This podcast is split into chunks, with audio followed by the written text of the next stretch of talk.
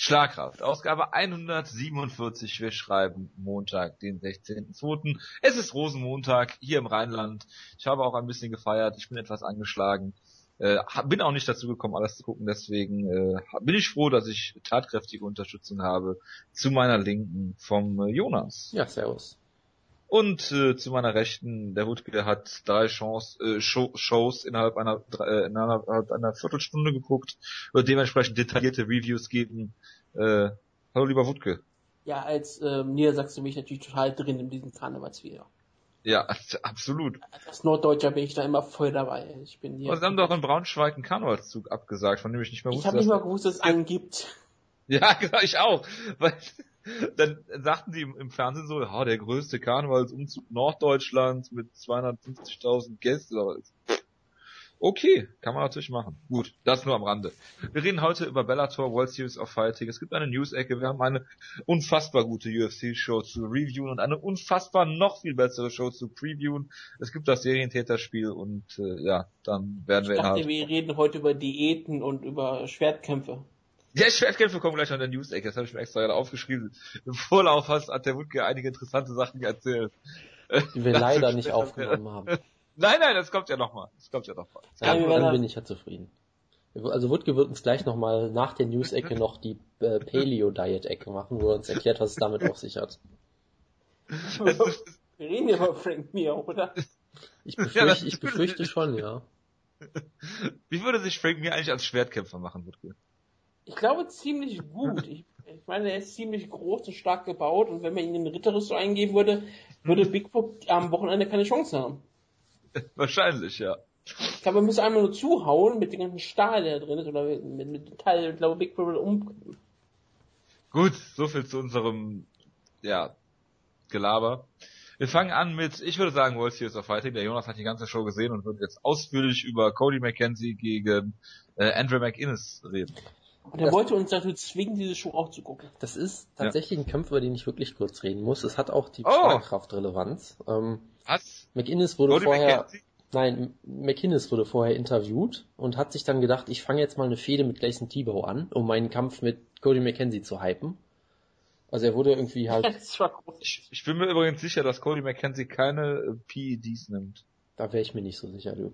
Wie auch Doch. immer. Ähm, er wurde halt interviewt, dann wurde er halt irgendwie nach Anderson Silver gefragt und irgendwie, irgendwie ist dieses Thema, das Gespräch ist da irgendwie drauf gekommen und dann hat er halt gesagt, ja, es benutzen ja alle irgendwie Steroide. Ich meine, guck dir Gleison Tibor an, der ist so unfassbar vollgedopt und weiß ich nicht was, hat dann versucht eine Fehde mit Gleison Tibor anzufangen.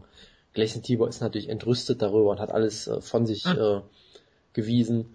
Und äh, dieser gute Herr McInnes ist scheinbar generell ein sehr netter Zeitgenosse. Ähm, es gab eine tolle Szene, wo er in der Guard lag, unten, und dann Cody McKenzie versucht hat, in einen Omoplata zu nehmen, glaube ich. Und das hat nicht so ganz geklappt, also hat der Cody McKenzie einfach in den Haaren rein, in die Indie-Submission reingezogen. ja, ist okay. Und der Ref hat einfach gesagt, hör auf damit, und dann ging der Kampf einfach weiter, was auch gut war. Aber das Ähm, ist ja okay für dich, weil du Cody McKenzie nicht magst. dann später hat er ein Headbutt gezeigt aus der Guard, was auch wunderbar war. Und dann hat Cody McKenzie einfach irgendwann, glaube ich, die Schnauze voll gehabt, lag dann on top, hat irgendwie wilde Schläge gezeigt, die auch alle furchtbar schlimm aussahen. Also so komplett daneben und hat dann einfach mit Anlauf einen schönen Headbutt gezeigt und wurde disqualifiziert dafür. Ja, ist doch Der. Kampf fasst Cody McKenzies Karriere, glaube ich, relativ gut zusammen. Und muss ich bin- dazu auch nicht sagen. Sogar mal einmal auf Jonas Seite. Ich glaube, ähm, nee, auf Jojos Seite. Ich glaube auch nicht, dass Cody McKenzie ähm, Drogen nimmt oder Steroide oder andere Dopingmittel. Ich glaube nicht, dass er das Geld dafür hat, überhaupt. Das, ja, das, das kann natürlich sein. Das ist ein, ist ein gutes Argument, ja. Ich sag ja nur, dass Drogen müssen ja nicht Performance Enhancing sein, ne?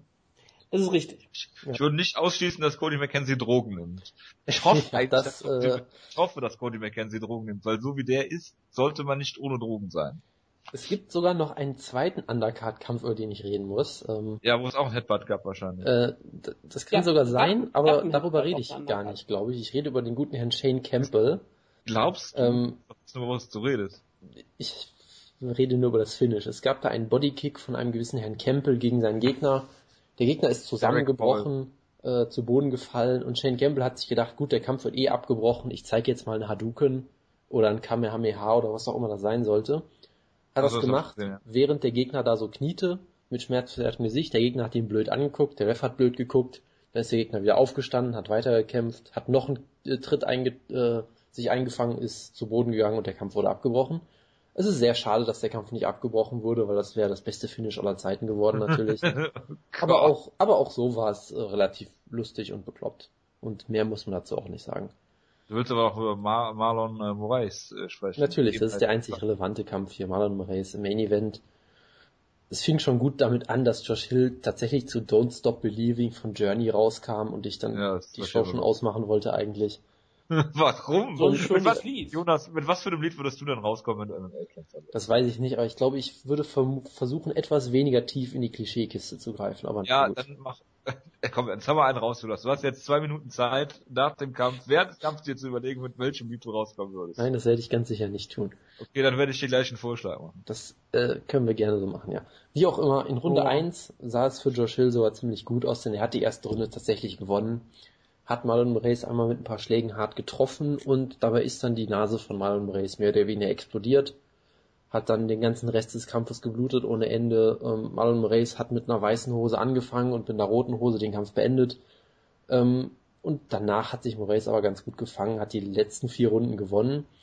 Aber es war jetzt keine überragende Leistung von ihm. Also bisher war es ja immer so, dass er Leute entweder gefinisht hat oder so, so krass dominiert hat, dass man sich echt gefragt hat, wie konnten die es jemals zur Decision schaffen. Also wirklich teilweise Kämpfe, wo er dem Gegner mehr oder weniger ein Bein amputiert hat und der, teilweise haben sie es dann trotzdem noch zum, zur Decision geschafft, wo man sich echt fragt, wie ist das möglich?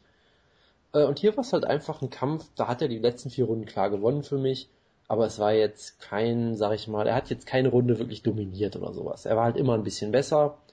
Ähm, Josh Hill wollte im Prinzip nur mit ihm boxen und Moraes ist halt ein ziemlich guter Kickboxer, hat äh, schöne Kicks und so weiter und hat dadurch halt den Kampf dann gewonnen.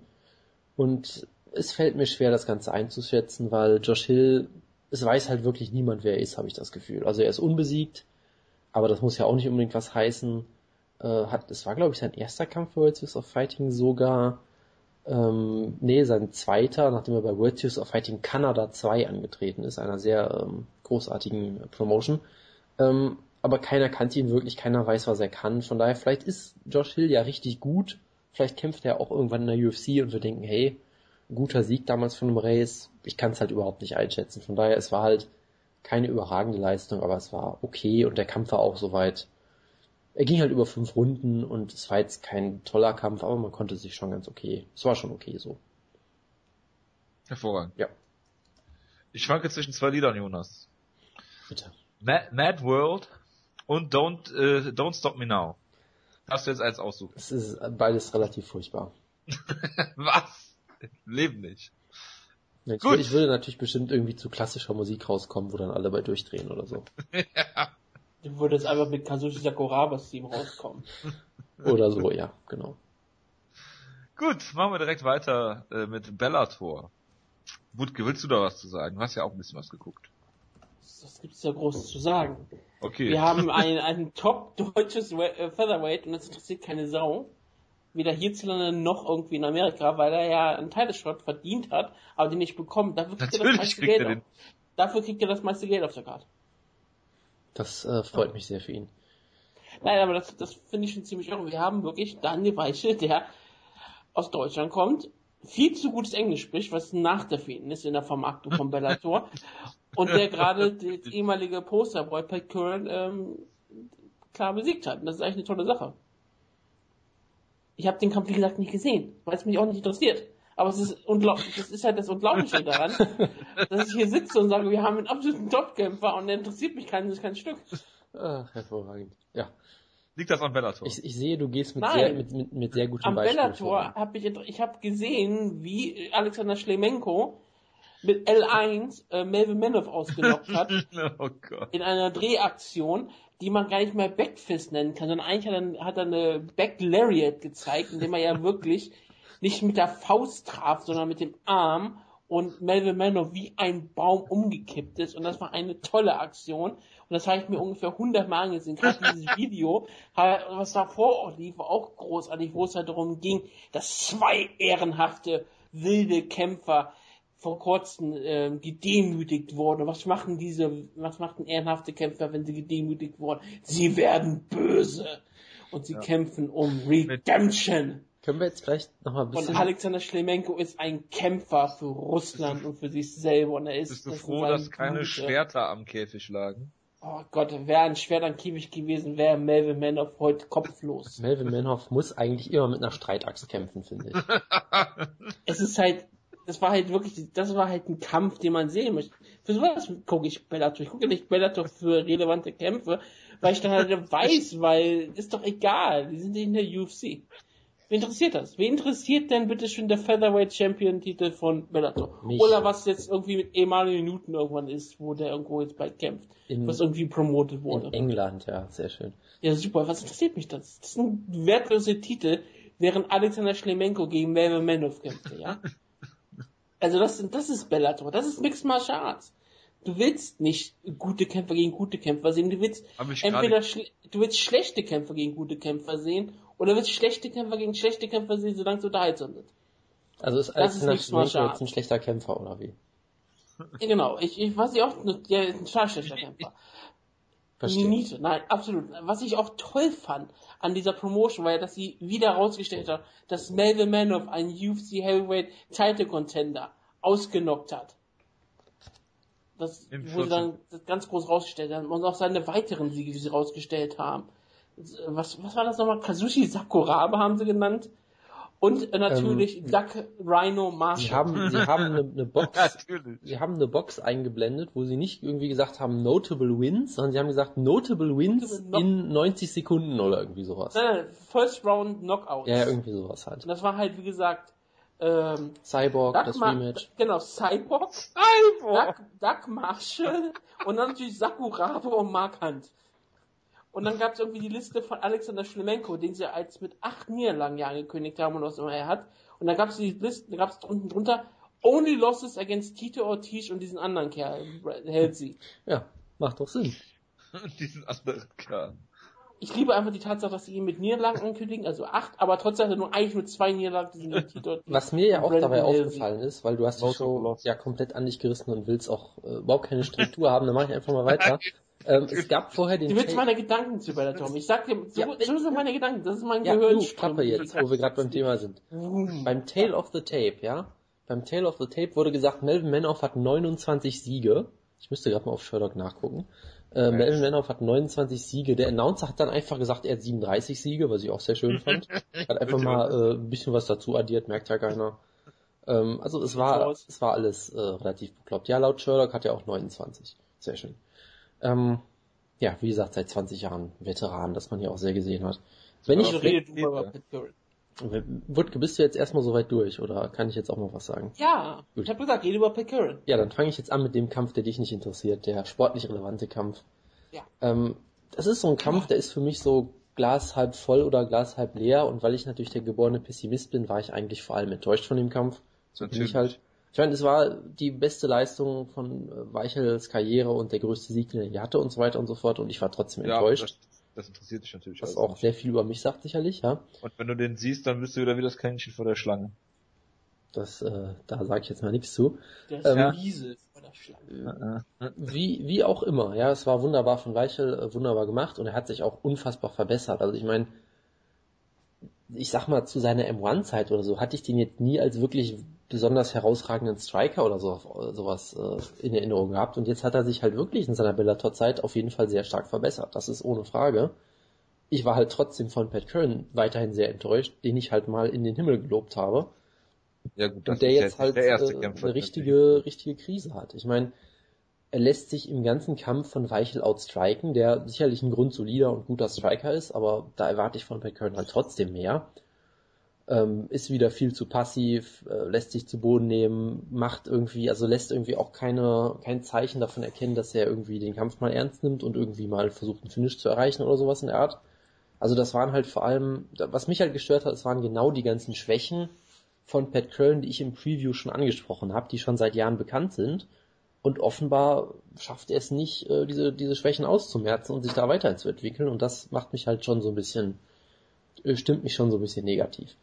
Ähm, von daher, für mich hat Weichel eigentlich jede Runde gewonnen. Es war aus irgendeinem Grund dann eine Split Decision, was ich bis heute nicht verstehe, wie das irgendwie zustande kam. Aber gut, für mich hat Weichel den Kampf vollkommen klar gewonnen. Ähm, und es ist natürlich für ihn sehr, sehr gut und das freut mich auch. Er hat sich das absolut verdient, hat bei Bellator immer super Leistungen gebracht. Und jetzt ist halt wirklich die Frage, kriegt er jetzt einen Title Shot? Weil er Natürlich hätte, nicht. Er hätte nach dem Turniersieg ja prinzipiell einen kriegen müssen, hat er jetzt schon nicht gekriegt. Dafür wird er gegen Pat Curran gestellt, der immer noch so ein bisschen der Posterboy ist, oder es mal sein sollte. Wo auch, glaube ich, Bellator auch damit drauf spekuliert hat, dass Curran gewinnt. Und dann hat er, dann hat der Curran besiegt, der immer noch so die Nummer zwei oder Nummer drei bei Bellator in der Division ist, hat dann noch nicht mal ein Interview bekommen. Und äh, jetzt bin ich mal sehr gespannt, wie es mit ihm weitergeht. Ich befürchte da ja irgendwie, dass da überhaupt nichts raus wird, aber er hätte sich auf jeden Fall jetzt einen Title Shot verdient, das ist ohne Frage. Mehrfach. Und ähm, ich weiß nicht, kannst du jetzt drüber nachdenken, ob er ein Top 15 Featherweight ist? Ich wüsste jetzt spontan nicht, weil ich Pat Curran immer noch so in der Richtung irgendwie gerankt hätte vorher. Also von daher, Daniel Weichel ähm, kann auf jeden Fall stolz auf sich sein, war eine wunderbare Leistung von ihm. Gut, findest du, der äh, Jonas ist ein Vaterlandsverräter? Indem er äh, hier äh, von Pat Curran enttäuscht ist und nicht Daniel Weichel in den Himmel lobt. Ich finde, glaube Jonas ist potenziell staatenlos in seiner Weltsicht, okay. sich eher als Pan-Europäer. Nein, nein, ich bin äh, äh, stolzer Mexikaner, haben wir doch in der letzten Ausgabe gesagt, wegen, wegen Ray Borg. Ach so, Tex Die hat aber keiner gehört, weder ich noch unsere Zuhörer. Das äh, könnte Ich kann mich daran auch nicht erinnern. Tja. Deswegen ignorieren wir diese Tatsache und wir werden dich dafür jetzt eher schämen, dass du hier den Fokus auf diesen amerikanischen Iren hebst ich bereue und nicht auf den wichtigen deutschen äh, Wertkämpfer. reden wir ja gleich noch über Featherweight Iren. Äh, Julia Butt hat gewonnen gegen äh, Gabrielle Holloway. Ich weiß nicht, ob du den Kampf gesehen hast, Jonas, aber äh, die Scorecard ist relativ eindeutig. Gut. Nein, ich habe ihn nicht gesehen. Okay, ich habe nur auf Twitter gelesen, wie sich alle darüber aufgeregt haben, wie langweilig der Kampf war und sich alle eigentlich darüber gefreut haben, dass Julia Butt trotzdem so kämpft, wie sie kämpft. Gut, und dann kann ich auch nochmal zum Main Event kommen. Äh, auf das Hype-Video hat, es wurde ja schon eingegangen, es war wieder absolutes Must-See. Das muss man sich eigentlich auch im Nachhinein angucken, selbst wenn man den Kampf nicht guckt. Das Hype-Video muss man eigentlich trotzdem sehen.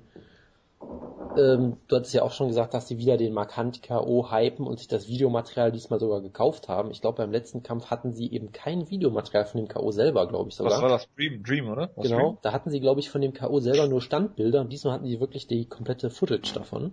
Ich weiß gar nicht, ob sie dir irgendwas davon letztes Mal gezeigt haben. Sie haben, glaube ich, doch nur eingeblendet und darüber geredet. Ich meine, ich meine, sie hätten irgendwie Szenen vom Staredown gezeigt und dann irgendwie so, so äh, Standbilder oder irgendwie sowas in der Art. Das einfach von YouTube abfilmen sollen. irgendwie so, ja. ähm, Spiegelverkehrt. Der Kampf selber war sehr unterhaltsam und es war vollkommen absurd, weil es wurde halt vorher, vorher irgendwie gesagt, ja, das gibt auf jeden Fall einen Knockout und die wollen beide striken und Schlemenko hat, glaube ich, nach 10 Sekunden... Sofort den Takedown. Genau, nach 10 Sekunden hat er sofort einen Takedown versucht, hat irgendwie in den ersten 30 Sekunden direkt zwei Takedowns versucht. Und es war vollkommen absurd, weil Mel Melvin Manhoff hatte jeden Takedown-Versuch sowas von einfach abgewehrt und die Takedown-Versuche von Schlemenko waren echt so schlimm, dass Joe Schilling sich sofort einen Kampf mit Schlemenko gefordert hat, weil er gesagt hat, so scheiß Takedowns kann ich auch abwehren. Oh Gott. Ja? Ähm, er hat diesen schönen Tweet gemacht, Bet I stop that half-ass takedown and beat your ass, was äh, ich mir durchaus vorstellen könnte, weil die Takedowns waren echt schlecht. Und es war ein toller Kampf, sind wir mal ehrlich. Aber man muss, man muss natürlich auch sagen, Melvin Manoff hat hier seine 20 Jahre MMA-Erfahrung wirklich ausgespielt, mit wunderbaren defensiven Ringen er hat wirklich ein halbes Dutzend Takedowns in dem Kampf gestoppt. Immer ich ohne kann das Problem. Nicht ernst nehmen, Entschuldigung. Ja, es ist auch vollkommen richtig. Das war auch so ungefähr meine Reaktion. Ähm, und dann passierte halt das, was passieren musste, nämlich dann Melvin Manoff hat alle Takedowns gestoppt. Dann sollte man denken, okay, der Kampf sollte jetzt eigentlich so laufen, wie er es will. Und deshalb hat er einfach nichts mehr gemacht im Stand. Stand da einfach nur rum. Schlemenko hat die ganze Zeit seinen Spinning-Shit gemacht, wie Nick Diaz es immer sehr eloquent nennen würde. Ähm, Jimmy Smith hat das sehr gelobt und sich auch sehr darüber gefreut, dass wieder jemand damit ausgenockt wurde und hat gesagt, alle Kämpfer müssen so kämpfen. Ja. Und äh, ich stimme dazu. Wenn alle Kämpfer so kämpfen würden wie Alexander Schlemenko, wäre der Sport jetzt größer als Fußball. Das äh, ist bestimmt richtig, ja. ja, natürlich. Also ich weiß nicht, Schlemenko war halt, also Manoff hat die ganze Zeit halt auf großer Distanz gekämpft und hat ist halt immer mal wieder so in einen Spinning Backkick reingelaufen oder knapp vorbei und hat halt sehr wenig gemacht. Es gab halt ein paar wilde Schwinger, aber größtenteils hat er Schlewenko äh, ungläubig angestarrt, glaube ich. Ähm, er wurde ein paar Mal in Clinch genommen, dadurch hat Schlewenko die Runde auch gewonnen. Ähm, ich weiß nicht, auf dem Cyborg wurde auch sehr schön gesagt, ähm, was er, es wurde sehr oft gesagt, ja, Shemenko wants to make him guess mit den Takedowns, aber dann hat man gemerkt, Moment, die, die er ja wirklich ernst, diese furchtbaren Takedowns. es war wirklich vollkommen absurd, da sah das einfach nur alles aus. Und dann in Runde 2 passiert im Prinzip wieder das gleiche, Menov steht wieder rum, Shemenko macht halt Spinning Shit, Menov macht wenig und dann rennt er halt in eine Spinning Backfist oder von mir aus auch eine Spinning Lariat rein. Stan Hansen wäre auf jeden Fall sehr stolz darauf und geht wieder spektakulär K.O. Es war wieder ein absolut grandioser K.O., weil er wird halt getroffen, macht dann noch so einen halben Schritt rückwärts, steht da mit offenen Augen, also das konntest du im Replay sehr schön sehen, die Augen waren offen, aber er hat nichts mehr gesehen, also er hat irgendwie komplett ins Nichts geguckt und bricht dann wieder langsam zusammen, wie so, ein, wie so eine kontrollierte Sprengung von irgendeinem Gebäude, was dann so langsam umfällt und äh, es war andererseits einerseits ein großartiger K.O., andererseits will ich, glaube ich... Der russische Bomber haut noch auf ihn drauf. Ja, genau. Andererseits ja. will ich langsam, glaube ich, auch echt keine Kämpfe vor of mehr sehen, weil er geht mittlerweile fast immer so K.O. Und das, äh, ich glaube, er wird in 10 Jahren oder 20 Jahren kein besonders tolles Leben mehr haben, wenn es so weitergeht. Jonas, ja? Ich habe einen Kampfvorschlag. Bitte. Jetzt kommt's. Melvin Manoff. Ja? Ja. Gefällt mir schon mal nicht. Wardburger. ah, ja. Super. Warum zur Hölle? Super. Und dann, was wir Wer immer noch, verliert, es wird lustig. Wir, wir, müssen, wir müssen auch noch natürlich über das Post-Fight-Interview reden. Wutke, hast du das gesehen? Nein. Okay, das war natürlich das Highlight des ganzen Kampfes. Ich habe nur, ich habe gesehen, wie er mit seiner Familie da steht und mit russischer Flagge. Weil Alexander Schlewenko ist weiterhin die beste Promo im ganzen Sport, das sage ich weiterhin. ähm, er stand da, wie gesagt, mit seiner Frau und seiner, ich glaube, es war seine kleine Tochter, äh, vielleicht ja. war es auch ein Sohn, äh, ist ja auch egal. Die standen da sehr, sehr, stolz rum. Schlemenko hat gesagt, Willst yes. Spezifisch das Geschlecht nennen. Schlemenko hat gesagt, yes, I'm happy, während er natürlich wieder aussah, als hätte ja gerade jemand äh, eben diese Tochter mit dem Auto überfahren oder so, was auch immer toll ist. Er ist Russe, das ähm, ist immer so. Und er hat dann wieder dieses mit diesem gebrochenen Englisch, yes, I want my belt, my belt is back, this is my belt, I make mistake, I make mistake, my belt, I want it back und dieses wunderbare Promo wieder gehalten. Ähm, er wurde dann gefragt, hast du eine, eine Message für Brandon Halsey?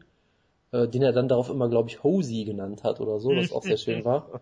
Er hat dann halt angefangen, Hosey, I, hat sich dann weggedreht, hat seinen Übersetzer äh, äh, angesprochen, der auch mit ihm eine tolle Dyna Dynamik hat. Dann hast du halt gemerkt, wie der Übersetzer sich so ein bisschen wegdreht und äh, ihm zuflüstert, I'm coming for you.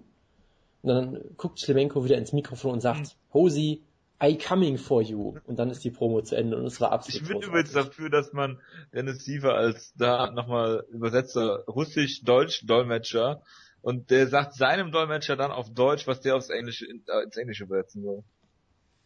Ja, es, es war ein absoluter Traum, diese Promo, und die Leute haben ihm applaudiert und waren begeistert, wie man in Amerika, glaube ich, selten einem Russen applaudiert der einem Amerikaner seinen Titel wegnehmen will, aber Schlemenko muss man einfach lieben. Es ist ein das großer. Das wird man bald ja. noch wieder sehen bei WrestleMania, wenn John Cena gegen Rusev kämpft, aber sonst ist es egal. Ja, das war jetzt unbedingt nötig, diese Erwähnung. ja. Gut, damit wäre ich auch durch. Ach, hervorragend. Also, man sieht bei dieser Schlemenko-Promo, deswegen kriegt er eine Weile keine Promo-Zeit. Sein Englisch ist zu gut. Wenn er anfängt so Englisch zu reden, nur halt mit deutschen Akzent, dann wird er, wie gesagt, ich sag's euch, der Dennis Siever Dolmetscher muss irgendwie da installiert werden. Das äh, würde ich aber gleichzeitig, das, das würde ich aber für jeden Kämpfer vorschlagen, gerade für Kämpfer, die gar kein Deutsch können, damit es dann noch lustiger wird. Wenn er dann irgendwie für einen Brasilianer übersetzen soll oder so, das möchte ich eigentlich Deutsch, auch sehen. Deutsch dass alle Kämpfer Deutsch sprechen. Der übersetzt doch eh was, wie ihm gerade in die Schnauze gewachsen ist. Ja, eben. Hat doch auch schon auf Fragen geantwortet, um Dennis Siever zu fragen. Ja, genau. Ja, hervorragend. Ja, äh, gut, dann kommen wir zur News-Ecke. Womit fangen wir denn an? Philippe Nova ist zurück in der UFC und kämpft gegen einen, gibt vor Freude. Ja. gegen einen gewissen Nam Yui Chul. Ich tippe jetzt drauf, dass er sich entweder das Bein bricht oder durch einen Drogentest fällt. Tä, tä, tä, Hervorragend, Jonas. Dankeschön. Ich habe dir vor der Sendung schon angekündigt, dass du dir einen Witz überlegen sollst und dann ist das dabei rumgekommen. Hast du das, das angekündigt? Da weiß ich gar nichts mehr von, aber okay. Ich, ja. ich vertraue dir spontan viel besser. Ja.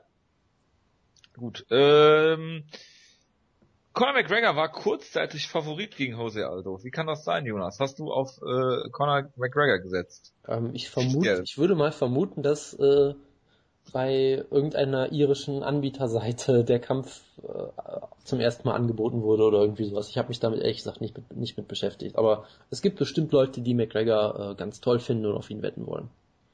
Uriah Faber aber nicht. Der hat Irland beleidigt in äh, Wester Chelsea-Manier. Wutke! Was sagst du dazu? Ja, das findet der Jonas ja nicht so schlimm, denn in, anders als mit Das sind Brasilien, übrigens auch alles vorbereitete Sprüche hier. Ja? Das möchte ich nochmal sagen. Das ist auch alles total billig weil, und, Niemals! billig und geplant. Das ist schlimmer als die WWE hier, ja? Das ist, das ist Büttenreden 101, Jonas. Also, Wutke, Anders was sagst du denn dazu? Ja, Jonas Ja. findet es ja nicht so schlimm, dass ähm, Uriah Faber hier komplett das ganze irische Volk beleidigt, denn anders als in Brasilien leben in Irland meistens Weiße. Dann hat Jonas damit ja kein Problem. ich kann es immer wieder hören, das ist herrlich. Ich sag da einfach gar nichts zu. Besser ist das. ähm, ja, ähm, wo machen wir weiter? Jonas, ähm, Dana White hat einen Kampf vorgeschlagen diese Woche. Ich möchte mal deine Meinung dazu wissen. Ronda Rousey gegen TJ Dillashaw. Das ist eine super Idee. Das kann man gerne im nächsten UFC-Videospiel umsetzen, ja. Und? Wie würdest du den Kampf sehen? Ähm, ich würde den Kampf gar nicht sehen, weil ich würde mir den nicht angucken und den Kampf wird es eh nie geben. Von daher. Also bitte, Äh, den Kampf würdest du dir angucken. So. ach, ja, je. ich glaube, jeder, der, der würde das sagen, aber jeder würde ihn gucken. Ja, da war Modern Talking. Ähm, ja, schade. Ich hätte gerne Ronda Rousey gegen Brian Car- Caraway gesehen. Aber es ist auch schon wieder wunderbar, wie Dana White die ganze Frauendivision komplett begräbt, in der schon sagt, ja, unser Champion Ronda Rousey, die natürlich auch schon mehr oder weniger damit, wo man mit auch mehr oder weniger schon sagt, dass sie auch ähm, Gegen schlagen Kat wird, Ja, genau. dass sie dann gegen Männer antreten muss, weil es ja einfach keine Frauen gibt, die gegen Ronda Rousey eine Chance haben. Weil Ronda Rousey ist die beste die. Kämpferin in der Weltgeschichte überhaupt. Wäre es nicht hervorragend, wenn Cat Zingano gewinnt. Muss sie dann auch gegen Männer antreten. Ich schlage Phil Davis vor. Das wird mich auch auf ewig verfolgen, ne? Das ist echt fies von euch. Ungefähr derselben Körperbau, das ist okay. genau. Nein, aber ich, ich würde es sehr wünschen, dass Cat Zingano gewinnt. Nicht nur, dass Cat Zingano eine schöne Geschichte hat, sondern ich würde es einfach hoffen, dass die Sehr schöne Geschichte. Eine wirklich schöne Geschichte. Besonders für Ja, sie selbst. schöne Geschichte im Sinne von, wie kann man das, ja, nicht, nicht so im Sinne von, was ist wirklich schön, aber es ist, eine, es ist eine schöne Geschichte, wenn sie ein schönes Ende hat, mit ihr den Titel gewinnt.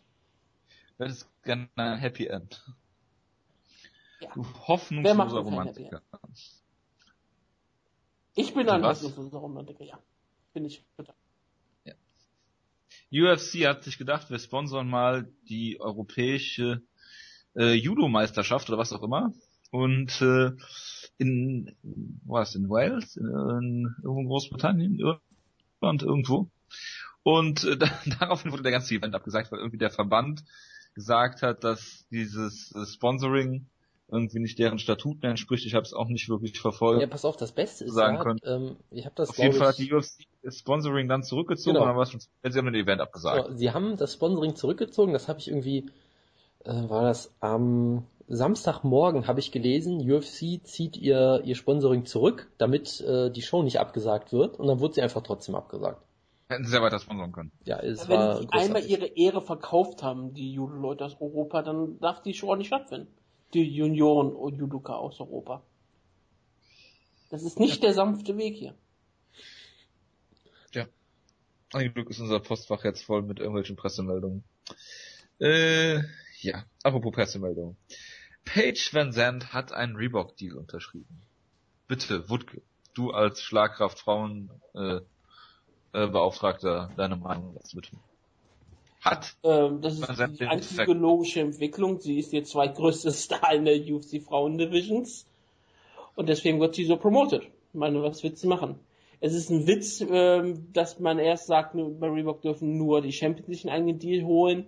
Und jetzt dürfen einfach alle, die der UFC Geld verdienen. Das ist natürlich logisch und das ist normal. Das ist halt so, äh, funktioniert halt der Sport. Das ist auch völlig in Ordnung. Es ist halt nur ein Witz, wie es dargestellt wird. Und in, de in dem Sinne, wie die UFC es sich darstellt, ist halt lächerlich. Van Zandt verdient das wohl. Sie hat ja wirklich auf ähm, Google ja richtig abgeräumt und scheinbar schreiben immer wieder viele ähm, MMA-Reporter, dass Van Zandt eine der wenigen Mixed Martial Arts Kämpfer oder Kämpferin ist, auf diese auch angesprochen werden. Und ich meine, wenn sie wirklich diesen speziellen It-Faktor hat, wie dabei das sagt, dass sie halt gut aussieht und jung ist, dann soll sie auch so promotet werden. Meinetwegen. UFC braucht jede Aufmerksamkeit, die sie will. Und wenn Paige Van damit Geld verdienen kann, dann kann sie damit Geld verdienen. Das ist doch schön für sie. Hervorragend. Hab ich noch an, ja. M1 Global hat jetzt bekannt gegeben, Wutke, Ja, Schwertkämpfe zu promoten. haben sie ja, Das- wie gesagt, schon mal gemacht, aber ich glaube noch nie eine ganze Show. Wie ich es verstanden Hast- habe. Genau. Hast du auch im Vorfeld schon ausführlich drüber gesprochen. Du freust dich drauf, oder? Ja, und ich werde jetzt nicht nix drüber reden, sondern wenn diese Show stattfindet, werden wir ein ausführliches Preview darüber machen und ein ausführliches Review. Das kannst du mir glauben. Ich bin total gehypt auf wir. diese Sache. Ich finde das total spannend und es ist total unterhaltsam, dass eine Mixed Martial Arts Liga auf die Idee kommt, Schwertkämpfe zu promoten, Ritterkämpfe, Ringen am Schwert. Ja. Also ich finde Genau. das, ich finde das super. Ich finde, ich finde, sowas sollte häufiger stattfinden und ich finde auch, wie gesagt, wenn die UFC sowas machen würde, wäre es um einiges angenehmer. Sowas sollte, sollte die UFC sponsern, nicht irgendwie Judo-Veranstaltungen. Ich meine, ich meine, echten, Die richtigen Sport. M1 Global sponsoren. Nein, die sollten selbst Ritterkämpfe veranstalten. Ach so. In einem Käfig. Ja, das würde Sinn machen. Meinetwegen sie auch M1 Global sponsern, vielleicht kriegen sie dann eine Fedor zurück. Der jetzt beim Bellator auftauchen wird, beim Fanfest. Und kommt er zurück? Äh, kommt auf jeden Fall nach Amerika mal, aber ich würde es sehr schön finden, wenn Bellator ähm, Fedor in den Käfig bekommen könnte. Gegen? Wunschgegner? Ich hab Der Jonas. Tito Ortiz. Ach so. Ja, hervorragend. Ähm, Oder Richard Hale, eins von beiden. Richard Hale, ja. Ähm, gut, dann schießen wir das damit ab. Und äh, Ja, kommen Eric zu UFC. Eric Prindle gegen Fedor Emelianenko. Das wäre auch ein schöner Karriereabschluss für Fedor. Das auf Eric Prindle. Ja. Naja, nach, so, nach so einem Sieg kann Eric Prindle ja die Karriere nicht beenden, oder? Ich glaube auch, dass Eric Prindle... Also Tito Ortiz gegen Fedor. wer, wird- wer, wer würde gewinnen, Jonas? Ähm, Fedor würde natürlich gewinnen, aber der Sieg wäre ähm, ja bedeutungslos, weil Tito Ortiz mit einem gebrochenen Rückgrat angetreten ist dann im Nachhinein. und sich gar nicht bewegen konnte und die gelähmte Beine hatte, wie man dann feststellen wird. Deshalb äh, hat ja, ist ja eigentlich Tito dann der moralische Sieger. Du würdest wirklich glauben, dass Tito Ortiz gegen Fedor Emelianenko verlieren würde? ja. Im Jahr 2015? Ja.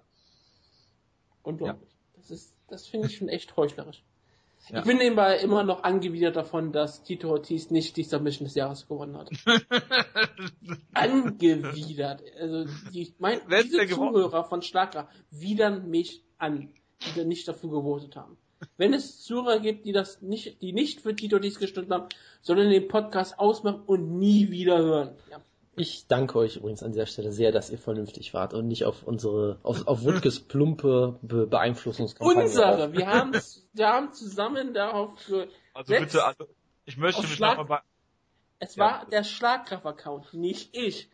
Ja? Ja, natürlich. Geschichte bitte nachvollziehen, dass ich da geschrieben habe. Das könnte Jojo gewesen sein. Wir müssen, Jojo, wir müssen mal das Passwort da ändern. Weißt du, ich, der, der die ganze Zeit von Killer B träumt, ja, und der Omoplata, werde wohl kaum Tito Ortiz als Submission des Jahres fordern. Aber du kannst doch mal was für das Wohle des Volkes tun. Ja, ja, ähm, ja. The Natürlich. needs of the many, ja? Das gehe ich jetzt, ja, natürlich. Volonté Générale und Volonté de tout von Rousseau ist das, glaube ich, ne? Gut, machen wir weiter. Was? Bitte, ist so. so. Kannst du nachgucken. Ähm, äh, machen wir weiter mit der UFC-Show. Und äh, ich weiß gar nicht, welcher war der Serientäterkampf nochmal? Das war der schlechteste Kampf aller Zeiten mit Patrick Walsh da. Gegen Eric Ach so, Kelly. Dan Kelly, ja, hervorragend. Habe ich jetzt richtig getippt? Ja, ne? Ich weiß nur, dass ich schon wieder falsch getippt Der einzige, habe. glaube ich, Bisher, der glaube ich, jeden, hat- hat- jeden Tipp. Gut. Ja, Ich habe auch falsch getippt. Und weißt du, warum ich auf ihn getippt habe? Weil Jonas auf Patrick Walsh Ja, getippt mal. Ich habe keine Ahnung, wer die beiden sind. Ich habe gesagt, okay, Jonas hat eher recht als Jojo und dann habe ich ja, ja, ja, natürlich, natürlich. Tja. Das haben wir jetzt Das war aber wirklich mein Argumentation. Ich habe gedacht, Jonas hat bei solchen Kämpfen eher recht als Jojo. Im Leben nicht. Im Leben nicht. Gut. Ja, ich habe meine Lektion gelernt. Wer fängt denn jetzt an mit dem Main Event? Das ist der Kampf, den ich nicht gesehen habe. Wir müssen einen Kampf auslosen, bitte. Wieso müssen wir denn jetzt einen Kampf auslosen? Das ist doch erst beim Müssen wir, müssen wir einen Kampf auslosen, dessen Ausgang wir denn tippen von der Show hier, die schon stattgefunden hat, oder wie? Ah ja, stimmt. Ich dachte, wir machen jetzt, ich dachte, wir sind jetzt beim Preview, weil wir ja schon in der News-Ecke waren. Stimmt, wir haben noch Oh. gar nicht über die UFC Fight Night geredet. Gottes Willen. Meine Güte. Entschuldigung. Los heute. Soll, soll ich mal, soll ich mal anfangen, ja? Ich habe halt gedacht, weil die News-Ecke kam, nach meistens das Preview. Ich habe irgendwie gar nicht so im Kopf gehabt, dass wir nachher noch ein Preview haben. Ich meine, Also, ich fange einfach mal an, ja. Der Mainer, ähm, ich war total begeistert von dem Kampf, muss ich sagen. Ich habe mich ja vorher schon sehr darauf gefreut, weil ich äh, keine Ahnung hatte, wie der Kampf läuft und ich Ich war, hab mich erstmal darüber gefreut, dass äh, Alexei Oleinik gegen den Stiefvater von Brandon Thatch gekämpft hat vor ewigen Zeiten. genau, das hat mich natürlich gefreut, das habe ich aber erst nach dem Kampf erfahren. Ach, ähm. Runde 1 war, fand ich, relativ ausgeglichen. Bendo hat sich durchaus gut verkauft, auch hat schöne Bodyshots gelandet teilweise. Ähm, ich hätte Thatch dann trotzdem vorne gesehen. Runde 2 sah dann wirklich aus wie der Anfang vom Ende. Also Thatch hat ihn wirklich hart getroffen, ihn durchs Oktagon gejagt, hat ihn zweimal zu Boden genommen mit Judo-Würfen, die ich nur als Sexyama-esque bezeichnen kann, wenn man sich mal an diesen Kampf gegen Jake Shields erinnert. Weil jemand anders hat auf Twitter gesagt, dass er ein STO gezeigt hat. Naoya Ogawa wäre sicher sehr stolz. Also es waren wunderbare Judo-Würfe, wo er ihn äh, einfach umgeschmissen hat und da dachtest du, okay, Bendo hat keine Chance in dem Kampf. Thatch macht ihn hier komplett fertig. Ähm, und dann gab es halt ein unfassbar großartiges Comeback von ihm. Also in Runde drei hat er hat er es zum ersten Mal geschafft, wirklich einen Takedown zu schaffen, an die, an die Hüfte von Thatch auch ranzukommen, hat ihn dann zu Boden genommen. Ähm, dann hat Thatch, sag ich mal, Alexander Schlemenko-eskes defensives Grappling gezeigt und ist einfach sofort aufgesprungen und hat ihm den Rücken angeboten. Dann lag Bendo irgendwie 90 Sekunden lang in der Backmount. Ähm, da sah Thatch nicht wirklich gut aus. Dadurch hat Bendo dann die Runde auf jeden Fall gewonnen und Runde 4 lief halt im Prinzip genauso. Also Thatch kam gefühlt wieder besser in den Kampf, war wieder in, in, in Kontrolle, hat Bendo durch das Oktagon ein bisschen gejagt.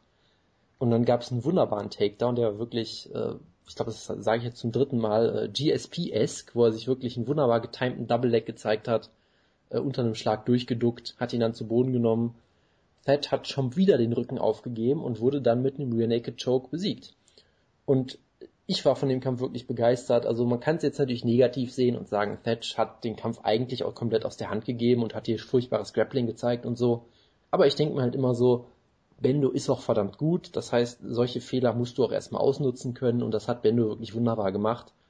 Und ich fand's einfach, ich fand's einfach sehr schön, dass er so ein wunderbares Comeback gezeigt hat, ähm, weil eigentlich hat ja alles gegen ihn gesprochen. Ich meine, er ist kurzfristig ins, im Gewicht hochgegangen, direkt gegen einen absolut gigantischen Welterweight, der wirklich aussah, als wäre er zwei Gewichtsklassen größer. Ähm, der Kampf lief nicht wirklich. Bendo hat nie aufgegeben, hat sich wunderbar zurückgekämpft, hat den Kampf sogar noch gefinisht und hat am Ende sogar relativ viel Applaus gekriegt von der äh, von der äh, von, von den Zuschauern in der Halle, die ja irgendwie in Thatchs Heimatstadt oder zumindest Heimatstaat waren. Also selbst Colorado, die, ja. selbst die fanden das eigentlich sehr beeindruckend und ich muss sagen, für mich war es bisher der beste Kampf des Jahres, was noch nicht besonders viel aussagt, weil es gab jetzt noch nicht so wirklich viele gute Kämpfe eigentlich, aber es war auf jeden Fall ein wunderbarer Moment auf jeden Fall. Ich glaube, der Moment wird auch so ein Highlight für mich bleiben, dieses wunderbare Comeback von Bendo. Ich war schon ziemlich begeistert, muss ich sagen, hier. Und dann hat Bendo es sogar mal geschafft, eine lustige Promo zu halten. Ja, er hat natürlich trotzdem wieder erklärt, dass er alles durch Jesus machen kann. Er hat scheinbar wieder mit einem Zahnstocher im Mund gekämpft, was ziemlich dämlich ist, aber okay. Scheinbar, sagst du. Ähm, er hat einen Kampf sofort rausgeholt nach der ja, er hat einen Kampf gegen Roy McDonald gefordert, der sofort wieder abge, äh, abgelehnt wurde, aber ist natürlich auch, ist natürlich auch, sag ich mal, äh, ein Zeichen, einfach mal so einen Kampf zu fordern, selbst wenn es am Ende nichts wird. Ähm, von daher, ich war hier sehr begeistert. Ja. Hervorragend. Ähm, Ich fand halt Hätte- wirklich beeindruckend, gerade so in diesen ersten Runden, wo man wirklich sah, dass Benson Henderson, glaube ich, von jedem Schlag von Brandon Thatch, der gelandet wurde, komplett sein Gesicht verzogen hat. Im Sinne von, ich glaube, der war auch wirklich selbst davon überrascht, wie unfassbar kräftig Thatch im Gegensatz zu wahrscheinlich allen Lightweights ist. Aber ja, es war wirklich so ein David gegen Goliath-Kampf, um einen biblischen Vergleich zu ziehen. Und dann, wenn der David sogar, in diesem Fall sogar David gewonnen, das ist unglaublich, ne? Es ist auf jeden Fall ähm, wirklich beeindruckend gewesen von Ben Henderson, wie er dieses Rätsel gelöst hat, wie er auf Twitter genannt wurde. Und es ist äh, absoluter Champion. Ich meine, er ist, war viel, viel kleiner. Er konnte ja nicht mal irgendwie Masse vorher groß aufbauen, weil er hat ja irgendwie nur so, wie viel Zeit war da gehabt für den Kampf? Zwei Wochen Vorbereitung oder so? Zwei, drei Wochen oder sowas, ja. Und ich meine, da, ich meine, wenn er jetzt in Welterweight bleiben möchte, dann kann er sich ja auf nahe Zukunft, kann er ja ein bisschen Masse aufbauen, ein bisschen Gewicht dazu gewinnen, damit er auch ein bisschen was cutten muss, damit er auch ein bisschen größer hat. Aber das hat er ja nicht gehabt. Er sah ja fast genauso aus wie im Lightweight, nur halt, dass er halt vorher kein Gewicht abgekocht hat während Brandon Thatcher natürlich perfekt für das Welterweight gebaut ist. Und man könnte jetzt natürlich auch wirklich sagen, oh, er hat hier einen Welterweight besiegt, das ist relativ schlecht für Brandon Thatch. Man muss auch wieder gesagt, hier auch mal ganz klar sagen, Brandon Thatch hat sich auf einen sehr eindimensionalen Kämpfer in Stephen Wonderboy Thompson vorbereitet. Und natürlich, diese eine Dimension, die Stephen Wonderboy Thompson hat, die ist wunderbar. Und der ist ja sehr gut, aber ich sag mal so, Benson Henderson ist ein komplett anderer Kämpfer als Wonderboy. Da würde Jonas glaube auch zustimmen, oder? Äh, schon so ein bisschen, ja. Ja, er ist schon ein bisschen anderer Kämpfer und ich meine, er ist die Elite der Elite. Ich meine, er war Lightweight Champion in der UFC. Ich glaube, mehr Elite geht eigentlich nicht. Und gegen so einen Kämpfer hat Brandon Thatch noch nie gekämpft. Er hat sich auf drei Runden vorbereitet. Diesmal ging er auf fünf Runden, was natürlich auch sehr ziemlich hart ist. Und er sah, wie gesagt, für zwei Runden richtig gut aus und hat dann am Ende, war es vielleicht auch die Erfahrung von Ben Henderson, die den Vorteil bringt. Ich meine, das Grappling von Ben Henderson ist immer ziemlich gut und wenn er dich zu Boden nimmt, dann ist auch der größte Vorteil nicht mehr so ausschlaggebend, gerade wenn du immer natürlich noch die Kondition eine Rolle spielt. Wir wissen natürlich nicht, was passiert wäre, wenn das ein Drei-Runden-Kampf gewesen wäre. Nach dem Punkt, Darauf. die hätte Judge gewonnen. Aber natürlich wäre der Kampf wahrscheinlich komplett anders gelaufen. Wir wissen natürlich nicht, ob Ben Henderson oder Thatch komplett anders gekämpft hätten in einem Drei-Runden-Kampf als in einem Fünf-Runden-Kampf, der nach drei Runden gewertet worden wäre. Aber äh, ich finde, eigentlich hat man gesehen, dass Brandon Thatch hier ziemlich, ziemlich guter Kämpfer. Ich meine, du musst auch erstmal Bra äh, Ben Henderson vor so viele Probleme stellen. Andere Leute, die äh, gewiss hochgingen und dann gegen gute Leute kämpften, so wie Anderson Silver, haben aus Leuten wie James Irvin und äh, Stephen Bonner und Forrest Griffin gemacht. Das ist ja, hat Ben Henderson natürlich nicht gemacht mit, mit, mit Thatch. Und er hat dann einen guten Kampf geliefert, hat am Ende verloren ist, ist für Thatcher natürlich schade, der hätte natürlich damit einen riesengroßen Schritt getan. Jetzt muss er nochmal einen Schritt zurückgehen. Er ist 29, man hat in der UFC jetzt gesehen, dass es noch nicht, das, dass das vielleicht kein junges Talent mehr ist, aber er hat noch immer noch sehr viel Zeit vor sich. Vorher hat er Paulo Thiago besiegt, jetzt hat er Niederlage gegen Ben Henderson. Na und? Ja, darauf wollte ich auch nochmal zu sprechen kommen. Nach drei Runden, wenn du, also wenn du den Kampf jetzt nach drei Runden gewählt hättest, wär's ja äh, für Brandon Thatch gelaufen. Was ja auch wiederum faszinierend ist, weil derjenige, der kurzfristig einspringt in den fünf Runden Kampf, ähm, den Kampf dann gewonnen hat aufgrund der Länge. Und ähm, man hat ja hat ja in der Vergangenheit auch schon mal ähm, die die Kämpfe dann von fünf Runden Main Events in drei Runden Main Events geändert bei bei kurzfristigen äh, Änderungen. Ich weiß nicht, ob das auch fairer gewesen, gewesen wäre für sogar beide. Ja gut, aber ich meine, Bendo hat halt alles richtig gemacht. Ich weiß ja gar nicht, ob sie es ihnen überhaupt angeboten haben. Ja klar, ist auch, ist auch völlig ohne. Beide haben sich drauf eingelassen. Ja, klar. Von daher, ja. Was macht man denn jetzt mit Bendo? Er, will, geht, er, wieder, er geht wieder zurück, glaube ich, ne? Er geht wieder zurück ins Lightweight. Oder? Ich habe es ehrlich gesagt nicht so genau verfolgt bis dahin. Also ich sag mal so, der Kampf hat jetzt für mich nicht bewiesen, dass er ein Top Welterweight ist unbedingt, aber er hat auch nicht bewiesen, dass er es in der Gewichtsklasse nicht äh, nicht packen kann. Also ich habe weiterhin irgendwie keine ich kann wirklich weiterhin nicht wirklich einschätzen. Er hat Finish gezeigt. Das ist richtig, ja. Also ich kann weiterhin nicht unbedingt einschätzen, wie er sich im Welterweight jetzt machen würde. Von daher keine Ahnung, muss muss er wissen. Also ich kann es echt nicht einschätzen aktuell. Jesus muss das wissen. Jesus muss das wissen, genau. Tut mir leid. Ähm, er hat, äh, wenn ich jetzt so nachgucke, will er einen Title Shot langsam haben im Welterweight. Ach so, langsam. Ach so. Ja. Na dann. Deswegen glaube deswegen glaube ich, dass er bleiben wird. Und wie gesagt, wenn er ein bisschen mehr Masse aufbaut, was er ja auch durchaus noch tun kann, dann kann er auch in der Welterweight eine Rolle spielen. Er sah, er sah kräftiger aus, er hat immer Geschwindigkeit gehabt. Es ist, Brandon Ted ist ein Monster in der Welterweight Division. Es gibt auch Welterweights, die etwas kleiner sind, aber es gibt natürlich dann auch potenziell tolle Kämpfe und ein potenziell toller Kampf, den ich unbedingt sehen möchte eigentlich. Ist Matt Brown. Red Brown hätte ich jetzt sogar nicht genannt, weil ich möchte ja, dass Ben Henderson eine Chance hat. Achso, dann Tarek einfacher Kampf. Ja, das wäre ein einfacher äh, Gimmie-Kampf, um also, ihn aufzubauen. Das ist natürlich auch, finde ich, fair. Nein, den, ich möchte einen absoluten Traumkampf sehen nach langer Zeit, und das gerade wieder zeigt, WC Never Die, Benson Henderson gegen Carlos Condit. Das wäre natürlich sehr interessant, ja. Condit ist kein Riese und ich meine, die beiden Ja, sind, glaube ich. Er ist ein ziemlicher Riese. Ich glaube, das Ja, ist nicht der. Welterweight. Bitte? Nein. Er ist nicht, Der er ist ist nicht so groß wie Brandon Thatcher. Er ist eine Der- kleine Version von Thatch, glaube ich, so ziemlich genau. Auch vom Stil her durchaus vergleichbar. Glaub, ist, Stil her ist er vergleichbar, das ist auch ziemlich so. Aber er ist noch um einiges besser als Brandon Thatcher. ja, und der ist auch, also der ist, glaube ich, verletzt. 80 groß oder was weiß ich. Also er ist einer der größten Welterweights, ja. Und hat auch die, eine der größten Reichweiten im Welterweight. Aber gut. Ja, aber ich Das- meine ja nicht Größe, Größe. Ja, natürlich. Gut. Machen wir mal weiter mit dem Coleman Event. Und den habe ich auch mal gesehen. Max Holloway gegen äh, Cole Miller. Okay, warte war- mal ganz kurz. Du schaust Benson Henderson gegen Thatcher, nicht, aber Max Holloway gegen Cole Miller. Ich habe die Show chronologisch geguckt mit einigen Skips und äh, habe dann nicht mehr geschafft, den Main Event zu schauen. Also, Einfach. So, und äh, ja, Max Holloway gegen äh, Cole Miller ist eigentlich so gelaufen, wie wir es gepreviewt haben, glaube ich, oder? Ähm, Cole Miller äh, sah im Stand äh, nicht so gut aus wie Max Holloway. Es gab, in der, ich glaube in der ersten Runde gab es zwei Headbutts oder was in der ersten und zweiten Runde? Ich glaube in der zweiten. Ist ja auch egal. Jedenfalls ähm, hat Max Holloway das Striking diktiert, hin und wieder mal auch seine Spinning-Geschichten gezeigt und Cole Miller ist darauf halt relativ wenig eingefallen. Er hat hin und wieder, glaube ich, mal eine Guard gepullt ähm, und hatte dann zwei, dreimal auch versucht, äh, einen Heel-Hook zu bekommen. Er hat das nicht, es hat nicht geklappt, obwohl in der ersten Runde sah das ziemlich knapp aus, also ziemlich knapp, also hätte durchaus gefährlich werden können am Ende. Äh, Holloway hat das gut gemacht. Es gab, wie gesagt, diese beiden Headbutts, die das auch trügen. Äh, der Jonas hätte wahrscheinlich einen Punkt abgezogen. Auch wenn es äh, natürlich äh, beiden kannst du ihm eigentlich nichts, kannst du ihm was vorwerfen? Nö, sie sind ja in beiden Fällen beide eigentlich nach vorne gelaufen, von daher. Ja, ist halt, gut, ist halt unglücklich, weil der erste Headbutt hat diesen Cut geöffnet und der zweite ist halt genau auf die gleiche Stelle gekommen. Das war ja, Ja, keine wirklich schlimme Berührung beim zweiten Mal, aber es war halt genau auf die gleiche Stelle wieder. Von daher, ich, da kann man eigentlich keinen Vorwurf machen, finde ich. Ich meine, Cole Miller wittert dann natürlich wieder eine Verschwörung, das ist ja so ein bisschen sein Ding auch, würde Woodke jetzt sagen, der ihn ja abgrundtief hasst. Aber Ja. äh, ich sag mal, Cole Miller hat natürlich durchaus Grund, sich zu ärgern, weil ich meine, er hätte, glaube ich, für, für mich hat er auch die erste Runde schon verloren, für mich hätte er, glaube ich, so oder so verloren, aber natürlich werden seine Chancen nicht dadurch besser, wenn er auf einmal einen riesen Cut überm Auge hat, so. Also ist natürlich Ja, für ihn sehr unglücklich, aber ich glaube nicht, dass man da Holloway wirklich einen Vorwurf machen kann. Ja gut, aber du kannst, kann Punkte abziehen kannst du ja trotzdem.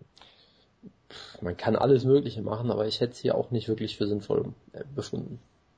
Gut. ich Ja, habe dem auch, vergessen bitte. zu sagen über Brandon Thatcher. Das will ich kurz Ja. einwerfen, bevor ich es vergesse. Ja. Mensch ging mir seinen Sportsgeist auf die Nerven. Ich meine, er hat immer wieder Benson Henderson erlaubt, sich die Haare zu richten. Was ein Arschloch. Ich, ich meine wirklich, das kannst du vielleicht in der ersten Runde mal machen, aber selbst in der dritten, vierten Runde, selbst wenn nachdem er Benson mal hart getroffen hat, gab er Benson damit immer wieder Verschnaufsmöglichkeiten. Ich sage jetzt nicht, dass er betrügen soll, aber er sollte ihn dann einfach ins Gesicht schlagen, wenn er sowas tut, oder in den Körper, um ihn unter Druck zu setzen. Er sollte, ich hätte sogar gehofft, dass er ihn einfach mal das Haarband abzieht während des Kampfes. Ich meine, das wäre eigentlich um einiges besser gewesen, als diesen Sportsgeist immer wieder rauszuheben. Dann hätte Brandon Hedge, ich glaube, wahrscheinlich sogar vielleicht sogar gewonnen. Natürlich. ich glaube vielleicht sogar, er hätte gewonnen. Ja, natürlich. Ich glaube sogar vielleicht wahrscheinlich, ja. Ja. Das hätte Brandon Hedge geholfen. Ich meine, das ist etwas, was Brandon Henderson häufig macht und ich meine, man, die meisten Kämpfer sind dann solche Sportsmänner, dass sie nicht nachschlagen, wenn Brandon Henderson sich um die Haare richtet. Und ich kenne das, ich habe auch lange Haare mal gehabt, das muss man auch mal tun. Aber Du deswegen, hattest auch viele MMA-Kämpfe mit äh, die, diese Ja, ja, klar, das kenne ich auch ja. ganz privat. Ich, ähm, deswegen ist es eine, ist es eine gewillte Taktik und ich sage mal so, Brandon Hedge ist darauf reingefallen und ich glaube, er hätte es durchaus machen können, dass er ihn mehrfach in, die, in, in den Körper haut, wenn, wenn er dann sich die Haare richtet. Dann kommt er nämlich nicht so schnell zum Körper wieder hin. Verstehe. Das wäre perfekt gewesen, danach hat Brandon damit aufgehört. Und das wäre alles gut gewesen. Das wollte ich nur sagen. Es ging, dieser Sportsgeist geht mir so auf den Keks. Gerade dieser Sportsgeist. Die haben sich ja mehrfach noch High Fives gegeben und fast umarmt. Das ist, das ist widerlich. Wir sind Ach, Käfigkämpfer. eine flammende Rede gegen. Freundschaften zu haben. Genau. Sehr gut. Ihr könnt Das- danach gerne Freundschaften haben. Ihr könnt danach in der Kabine miteinander küssen und alles tun. Das ist mir doch egal. Aber nicht im Käfig. Nicht wenn ihr kämpft. Sogar im Käfig und danach könnt ihr es tun. Ist mir auch egal. Aber nicht während des Kampfes. Der Woodcut hat einen gewissen Anspruch. Während des Kampfes will ich Blut sehen. Also vielleicht will nicht wirklich Blut sehen, aber ich möchte, dass ihr aufs Blut kämpft, ja. Ich möchte, dass ihr euch hasst während des Kampfes. Und danach könnt ihr euch umarmen, danach könnt ihr High Five, danach könnt ihr euch küssen und was alles tun. Im Käfig, mit, mit John Anik. Ja. Nie Magni. Ja. Damit Nein. hätten wir das auch. Sind wir schon soweit? Sind wir schon Ja. soweit? Ähm. Jonas, wolltest du noch was zu dem Kampf sagen? Also ich fand, Nö, äh, Mike lief halt, hat ja lief halt genauso wie gedacht im Prinzip. überzeugt, ja. Aber es war sehr schön. Hat Spaß gemacht. Ja, Neil Magny hat gewonnen. Ja, das hat jetzt weniger Spaß gemacht. Wieso? Er hat doch eine schöne Submission geholt. Das ist sicherlich richtig, ja. Ja, Neil Magny äh, gewinnt einen Kampf nach dem anderen und kriegt irgendwie keine fünften Gegner. Das ist jetzt der sechste Sieg in Folge und äh, hat irgendwie so das Yuri Alcantara-Problem, über den wir gleich noch reden, der eigentlich immer, ja gut, bei Yuri Alcantara ist vielleicht so noch krasser, aber äh, ja, äh, Neil Magny kriegt keinen vernünftigen Gegner und sollte jetzt endlich mal, ich weiß nicht, ob er gerankt ist mittlerweile, Neil Magny, ich glaube fast nicht. Äh, ich muss mal nachgucken. Kleinen Augenblick. Neil Magny im Welterweight ist nicht gerankt. Wie wär's denn mit Thiago Alves? Ja, warum nicht? Klar, also da kann man eigentlich im Welterweight kann man ja eh nicht viel falsch machen. So, da gibt's immer eigentlich gute Gegner, nur es sollte halt nicht mehr Kunimoto sein oder so jemand. Wär's mit Brandon Hedge? Das äh, wird man nicht tun, weil er gerade einen Kampf verloren hat. Das macht die UFC nicht. Ben Henderson. Auch das wird sie, glaube ich, nicht machen, nein. Aber äh, Weil beide schwarz sind. Steven Thompson, wie wär's denn damit? Ja, warum denn nicht? Ja, Du wolltest ihm noch einen besseren Gegner geben. Das ist sicherlich richtig, ja, aber das ist mir jetzt der erste, der mir jetzt eingefallen ist. Matt Brown. Oder das war halt ein freudscher Versprecher, weil du einsiehst, dass Steven Wonderboy Thompson ein besserer Gegner ist. Natürlich. Das Er hätte nämlich auch Tarek Seferdin sagen können, aber er wusste, dass Seferdin halt eigentlich nicht gut ist. Ja, man möchte- sagt man er, möchte- man muss Steven ja- Wonderboy Thompson. Man muss ja ich finde das sehr gut, dass Jonas ja nicht sowas einsieht. Man muss Neil Magny ja aufbauen, man will ihn ja nicht zerstören und Hm. gegen äh, Seferdin stellen. Das wäre ja total kontraproduktiv. Du hast gesagt, einen besseren Gegner geben, nicht aufbauen. Wie auch immer. Ja, jedenfalls hat Magny das gemacht, was er tun musste und hat äh, äh, Kunimoto auch submitted und hat, glaube ich, sogar einen Bonus dafür gekriegt. Von daher alles gut. Keine Anmerkung, gut. Den Serientäterkampf habe ich richtig getippt, wollte ich nur mal sagen. Herzlichen Glückwunsch. Danke. Äh, den Lightweight-Kampf habe ich ja nicht gesehen und äh, wir müssen zu Ray Borg kommen. Jawohl, Jonas. das Highlight der Show. Ah, sehr Mit schön. einer wacky Lucha Submission, die keinen Sinn ergibt. Ich möchte an dieser Stelle nochmal ein großes Lob für Brian Stan aussprechen. Ich weiß nicht, ob ihr das mitbekommen habt. Brian Stan Nein, ist ein noch Borg. größerer Fan von Ray Borg als ich. Aber das geht doch Ähm, gar nicht. doch, doch, beim Entrance wurde das gesagt. Brian Stan hat hier einen Tipp abgegeben und hat gesagt, Ray Borg wird im Jahr 2015 um den UFC Flyweight Titel antreten. oh Gott. So weit, so weit würde selbst ich nicht gehen. Ja, aber Das ist nicht mal unwahrscheinlich, weil es gibt keine Division. ja, das ist richtig, aber so weit äh, wäre selbst ich noch nicht mal gegangen. Deshalb finde ich, ich meine, Brian Stan ist eh der beste Kommentator, den, den die UFC hat. Das hat sich hier nochmal, ähm, Ich sehe ich seh dich schon, wie du mit Brian Stan abends in so einer Armeekneipe sitzt und mit dem Bierchen ja, trinkst. gerade in der Armeekneipe, da fühle ich mich sehr zu Hause. Und dann, ja, und dann kommt Tim Kennedy rein. Genau, crash die ich Party. äh, entschuldige mich schnell und äh, rufe YOLO und renne Bier weg. ruft Ranger ab und dann gehen die zusammen auf. Genau, ja, das ist, äh, vielen Dank für diese Albträume, die mich jetzt ewig verfolgen werden. Und äh, eine Sache, die auch sehr traurig war, Ray Borg hat seinen Nickname geändert. Er ist jetzt nicht mehr The Tes, Tes Mexican Devil, sondern nur noch der Tes Mexican. Ich weiß echt nicht, ob das jetzt eine Verbesserung oder eine Verschlechterung ist. Ich glaube eher eine Verschlechterung. Ähm, aber Da gibt es Jojo, überhaupt keinen Sinn mehr. Jojo, möchtest du nicht mal den Kampf besprechen, weil du hast ja eh keine Ahnung und ich muss dich am Ende eh korrigieren. Wieso habe ich keine Ahnung. Äh, Er hat den Serientitelkampf richtig gehabt. Er hat mehr Ahnung als du, Ja, Jonas. herzlichen Glückwunsch. Ja, absolut. Ja, äh, Ray Borg hat den Kampf relativ schnell, glaube ich, zu Boden bekommen in der ersten Runde.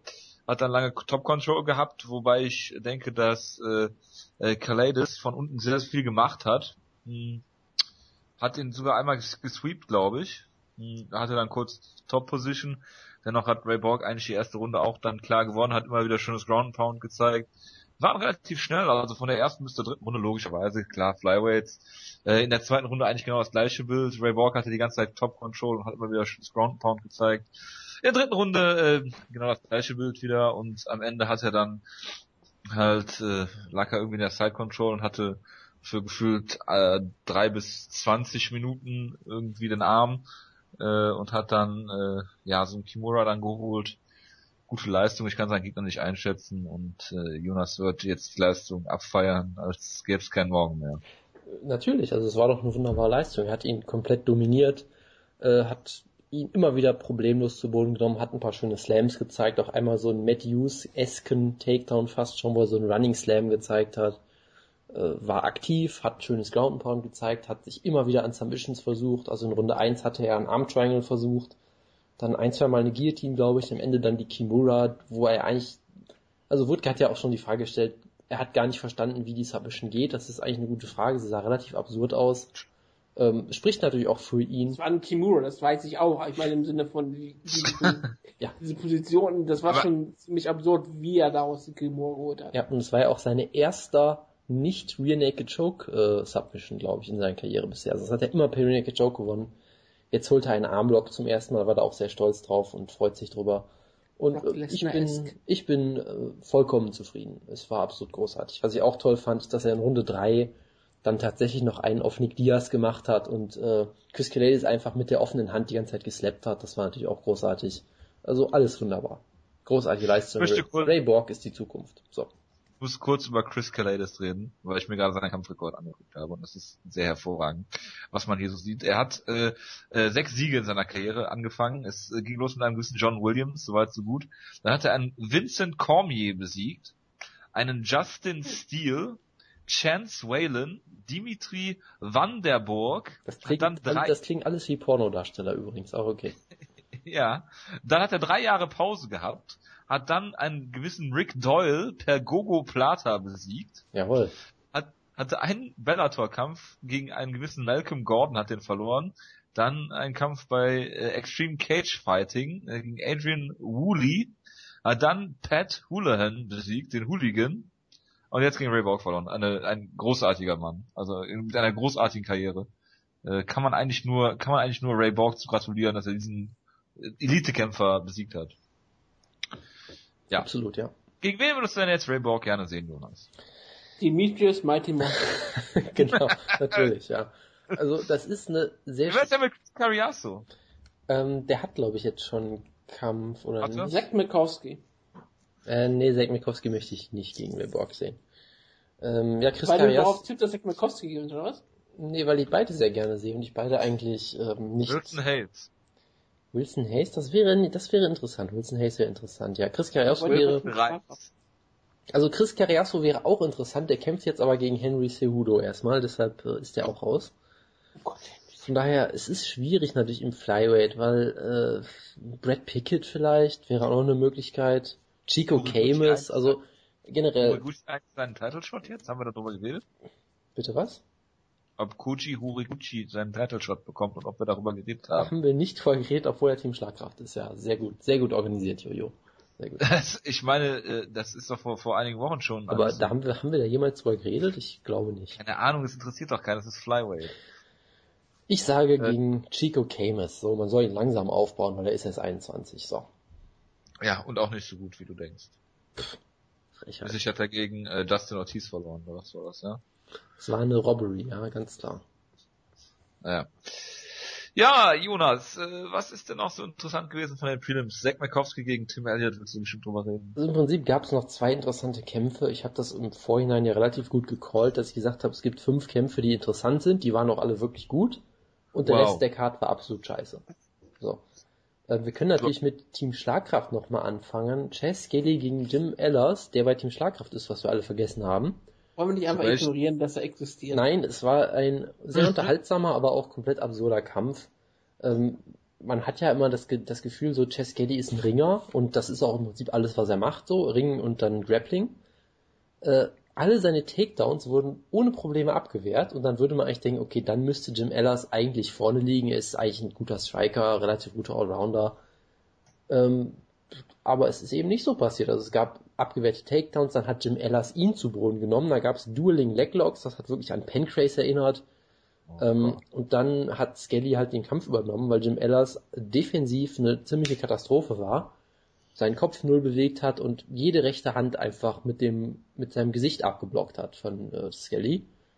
Ähm, das war irgendwie relativ merkwürdig. Ähm, was noch interessant ist, Chess Kelly sieht immer nach 5, 6 Minuten Kampfzeit so aus, als würde er gleich umfallen.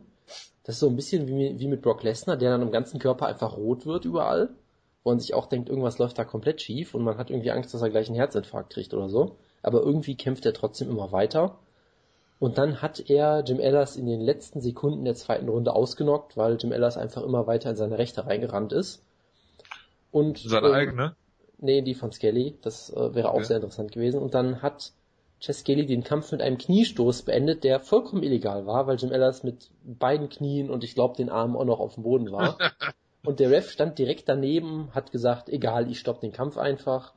Hat dann im Nachhinein irgendwie erklärt, dass er den Kampf vorher schon stoppen wollte, deshalb war das Foul dann egal. Aber zu langsam war. also er hat quasi die Entscheidung vorher schon getroffen, ich breche den Kampf ab und dann war das einfach egal, dass er gefault hat oder so. Was auch eine, erstens ist das eine sehr komische Logik und zweitens siehst du im Replay halt, dass der Ref da einfach nur rumsteht und keinerlei, ähm, keinerlei Initiative zeigt, den Kampf zu stoppen, bis dieses Knie landet. Also kompletter Bullshit natürlich auch. Was? Ähm, das war halt alles sehr absurd. Dann hat irgendwie Cesgelli noch erklärt, ja, äh, gib mir bitte einen Bonus, ich bin pleite, was auch eine sehr tolle Aussage ist, die die UFC sich erfreut, wenn Kämpfer sowas öffentlich mal wieder sagen. Also es war ein unterhaltsamer Kampf, es war ein lustiger Kampf, es war aber auch irgendwie ein sehr, sehr merkwürdiger Kampf. Aber dich hat er gut unterhalten. Äh, das hat er sicherlich, ja. Ja, da muss jetzt noch über Zack Mikowski Genau, reden. apropos gut unterhalten, äh, Timothy Elliott Genau. unterhält mich auch immer sehr, sehr Ja, gut. das wäre auch ein Rätsel. Ähm, er ist halt unorthodox und relativ, er kämpft halt Furchtbar. vollkommen bekloppt eigentlich, ist aber auch eigentlich kein schlechter Kämpfer, nur halt kein Top-Kämpfer sicherlich.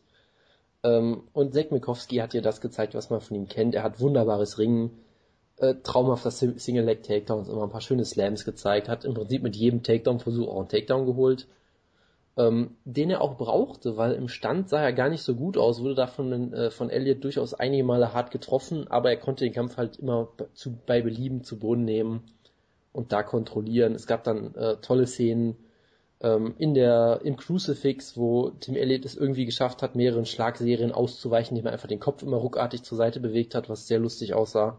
Das ist halt Tim Elliott, der macht immer irgendwelche komischen Sachen. Er hat auch eine Vorwärtsrolle gezeigt in dem Kampf. Ohne Grund das hat, ja jetzt hat scheinbar von hat scheinbar von Jordan Mean gelernt, offenbar, und hat dann auch verloren. Also es ist, es war einfach ein unterhaltsamer Kampf. Und ähm, ich sehe Zach Mikowski einfach auch sehr gerne, weil ich ihn eigentlich für einen sehr ziemlich guten Kämpfer halte und äh, mir sein Kampfstil generell auch sehr gut gefällt. Das war halt so ein typischer Kampf, der genau für mich gemacht war, weil Flyweights, viel Action, unterhaltsam, relativ eng. Also genau die Art von Kampf, die ich mag und äh, über die Wutke jetzt wieder schimpfen wird öffentlich. Wutke. Wutke ist raus. Was ist los? Na, na, ich bin da, aber ich weiß nicht, was ich sagen soll. Ich habe nicht zugehört. Du, du, du sollst dich zu Tim Elliott gegen, äh, nee, sollst dich zu Zack Mikowskis äh, Kampfstil äußern. Ich mag Zack Mikowski. Okay. Das freut, das freut uns. Das freut uns sehr. Ich weiß, ich weiß, dass Jonas sagen sollte, dass ich mich aufregen sollte über seinen Kampfstil, weil ich immer Jonas beleidige, aber ich mag Zack Mikowski. Ich mochte ihn noch, als er im Bellator war. Er ist kein Ed West, aber ich mochte ihn schon, als er im Bellator war. Kein Edward West. Schade. Gut, dann ich war's das. Ich vermisse ihn so sehr. Warum Ich habe immer. übrigens eben Kampfankündigung vergessen. Weil er hat einen Kampfstil, den ich sehr gut finde. Verstehe. ich habe eben Kampfankündigung vergessen und ihr habt mich nicht darauf hingewiesen. Ihr Ja, die hat auch keiner vermisst. Asting Daily gegen äh, Claudia Gadelia.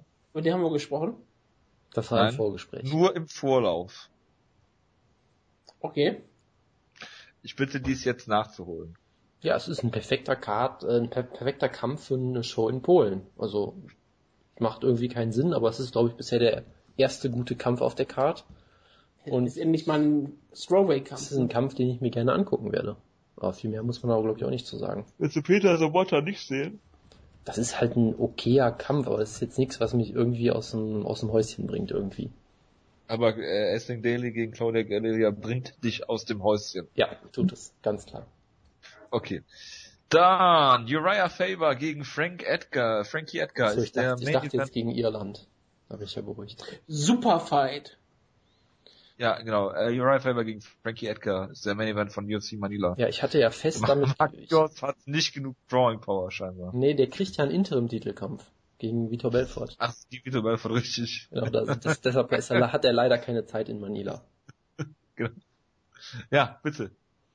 Ja, es ist ein großartiger Kampf, auf den ich mich seit Jahren im Prinzip schon freue und ich bin sehr froh, dass sie mit Uriah Faber endlich mal was Vernünftiges machen, statt ihn gegen Bruce Leroy und Francisco Rivera und solche Leute zu stecken. Das ist auf jeden Fall. Weil das war ja kompletter Schwachsinn und ich glaube, Frankie Edgar wird ihn relativ klar besiegen, ehrlich gesagt, aber ich freue mich sehr drauf.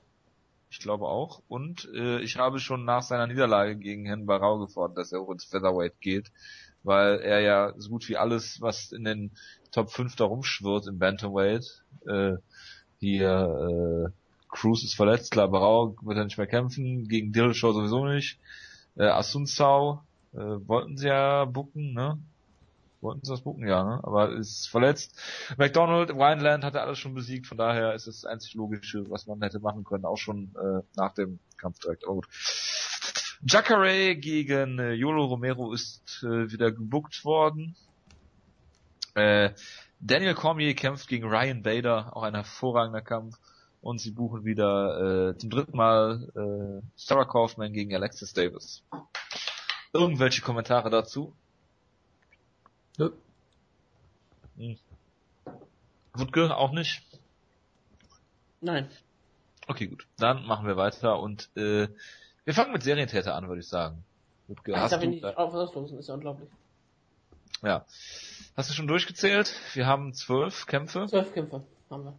Also ich tippe auf einen Kampf, in dem mindestens einer keinen Wikipedia-Artikel hat. Es gibt, glaube ich, fünf Kämpfer auf der Karte, die eine haben oder so, ja. Das, das müsste, ja, ich, das müsste ich eigentlich mal nachgucken. Ich bin einfach so, ich hoffe einfach endlich mal auf den... Soll ich Stopp sagen? Ich drücke schon die ganze Zeit, ja. Ich, ich zähle Ja, ich weiß ja nicht, wer, ich weiß ja nicht, wer Stopp sagen soll. Ich mach's ein bisschen spannend. Stopp. Acht. Oh Gott. Das klingt schon mal sehr viel. William ähm, Macario gegen Matt Dwyer, wenn ich mich nicht. Äh... Matt Dwyer dieser Politiker, der sich vor laufenden Kameras erschossen hat? Ich tippe natürlich auf William Macario, den ich mal gehypt habe, sogar schon mal. Den, den hast du mit Sicherheit gehypt. Das weiß ich auch noch. Der hat, der hat gegen Neil Magny verloren zuletzt. Genau.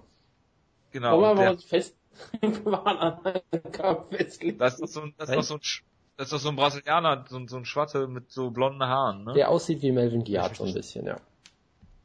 Ja, genau. Der gegen Bobby Völker da relativ klar gewonnen hat. Ja. Wer ist Matt Weyer nochmal? Ich habe keine Ahnung, ist mir auch egal. Okay, ich stimme auch auf Macario. Matt Weyer ist ein Kanadier mit so leicht rot, äh, rot-blonden Haar, rot-braunen Haar eher. Trainiert bei Toshido Mixed Martial Arts hat bisher schon einen UFC-Kampf gehabt gegen Albert Tumenov und wurde da ausgenockt per Headkick. Sehr schön. Hat aber auch schon Kämpfe gegen Elite-Kämpfer gehabt, wie zum Beispiel der Marcus Johnson und Shoni Carter. Und beide hat er besiegt. Shoni Carter sogar per Retirement. Sehr schön. ja, hervorragend. Er hat auch Niederlage gegen Marcus Aurelio. Per Slam im Jahr 2012. Das spricht ja. für ihn. Wutke, möchtest du mal einen Tipp abgeben vielleicht? Ich wollte wenigstens die Kämpfer fixen, dass die Leute auch wissen, wer das ist, besprechen. Er kommt aus Kelowna, British Columbia.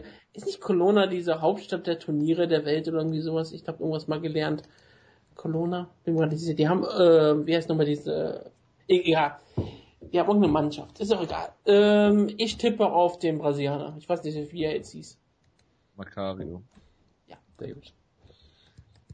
Gut, ihr könnt euch natürlich weiter eintragen. Äh, wir werden den Link wieder posten und so.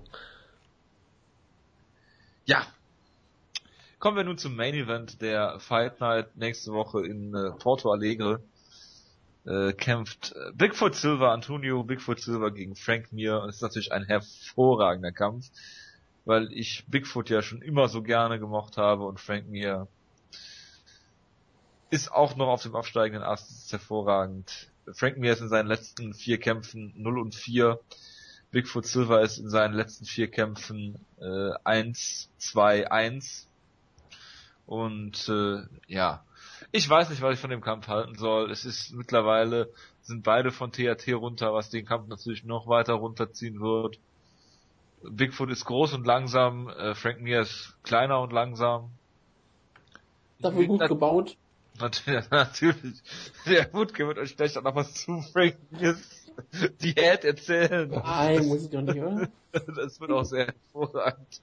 Äh, ja, nein, Spaß beiseite. Also äh, natürlich wollen die Leute beide grappeln sehen. Im Grappling würde ich Frank Mir in jeglicher Hinsicht für viel besser er erachten. Ähm, es wird natürlich ein furchtbares Striking-Match, äh, in dem Bigfoot Silver das größere Ziel darstellt und ich sage, Frank Mir gewinnt hier entweder Frank Mir gewinnt per Submission, weil ich mir diesen Kampf fünf Runden nicht angucken werden wollen werde. Bitte, Jonas. Äh, ich boykottiere diesen Kampf. Das, nein, du hast einen absoluten Auftrag hier, dich Du hast einen gesellschaftlichen Auftrag. So, dich zumindest habe- zwei okay, Sätzen okay, zu okay. dem Main Event zu äußern. Okay, mein gesellschaftlicher Auftrag ist, Leute, guckt diesen Kampf bitte nicht. Es wird furchtbar. Warum sollten die Leute diesen Kampf nicht gucken? Es sind zwei absolute Top-Kämpfer in der Heavyweight Division.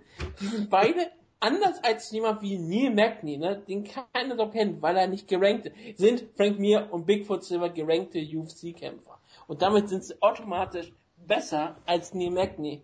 Die sind bessere Schwergewichte als Neil Magny Welterweight ist.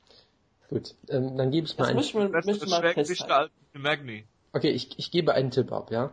Frank Mir wird von einem Schlag getroffen, dann wird er wieder ein, was war das, Xanatos Gambit zeigen und so tun, als wäre er verletzt. Und dann wird Antonio Silva ihn einfach trotzdem ausnocken. Also er gewinnt per K.O. in Runde 1. Also er, er würde ja damit ausschließen, dass er würde ja wissen, dass ähm, wenn er fällt, dass Bigfoot Silver hinterherkommt. genau, Aber und das er ja- macht Bigfoot Silva auch und dann knockt er ihn einfach aus. Ja, aber dafür gibt es die Reseller-Ausdruckweise, weil es geht ja darum, dass du weißt, was der Gegner tun wird. Und das ist immer ein Batman-Gambit. Äh, von mir aus auch das, ja. Santos Gambit ist, wenn du jeder Ausgang deinen Sieg bedeuten würde. Okay, jeder Ausgang bedeutet seine Niederlage. Was ist das? Das wäre ein Negativ-Santos Gambit bestimmt. Ich hab Dann keine wird, Ahnung. dann wird Frank Mir das Das machen. wäre absolute das Scheiße. wäre das No-Win-Szenario, die Kobayashi Maru.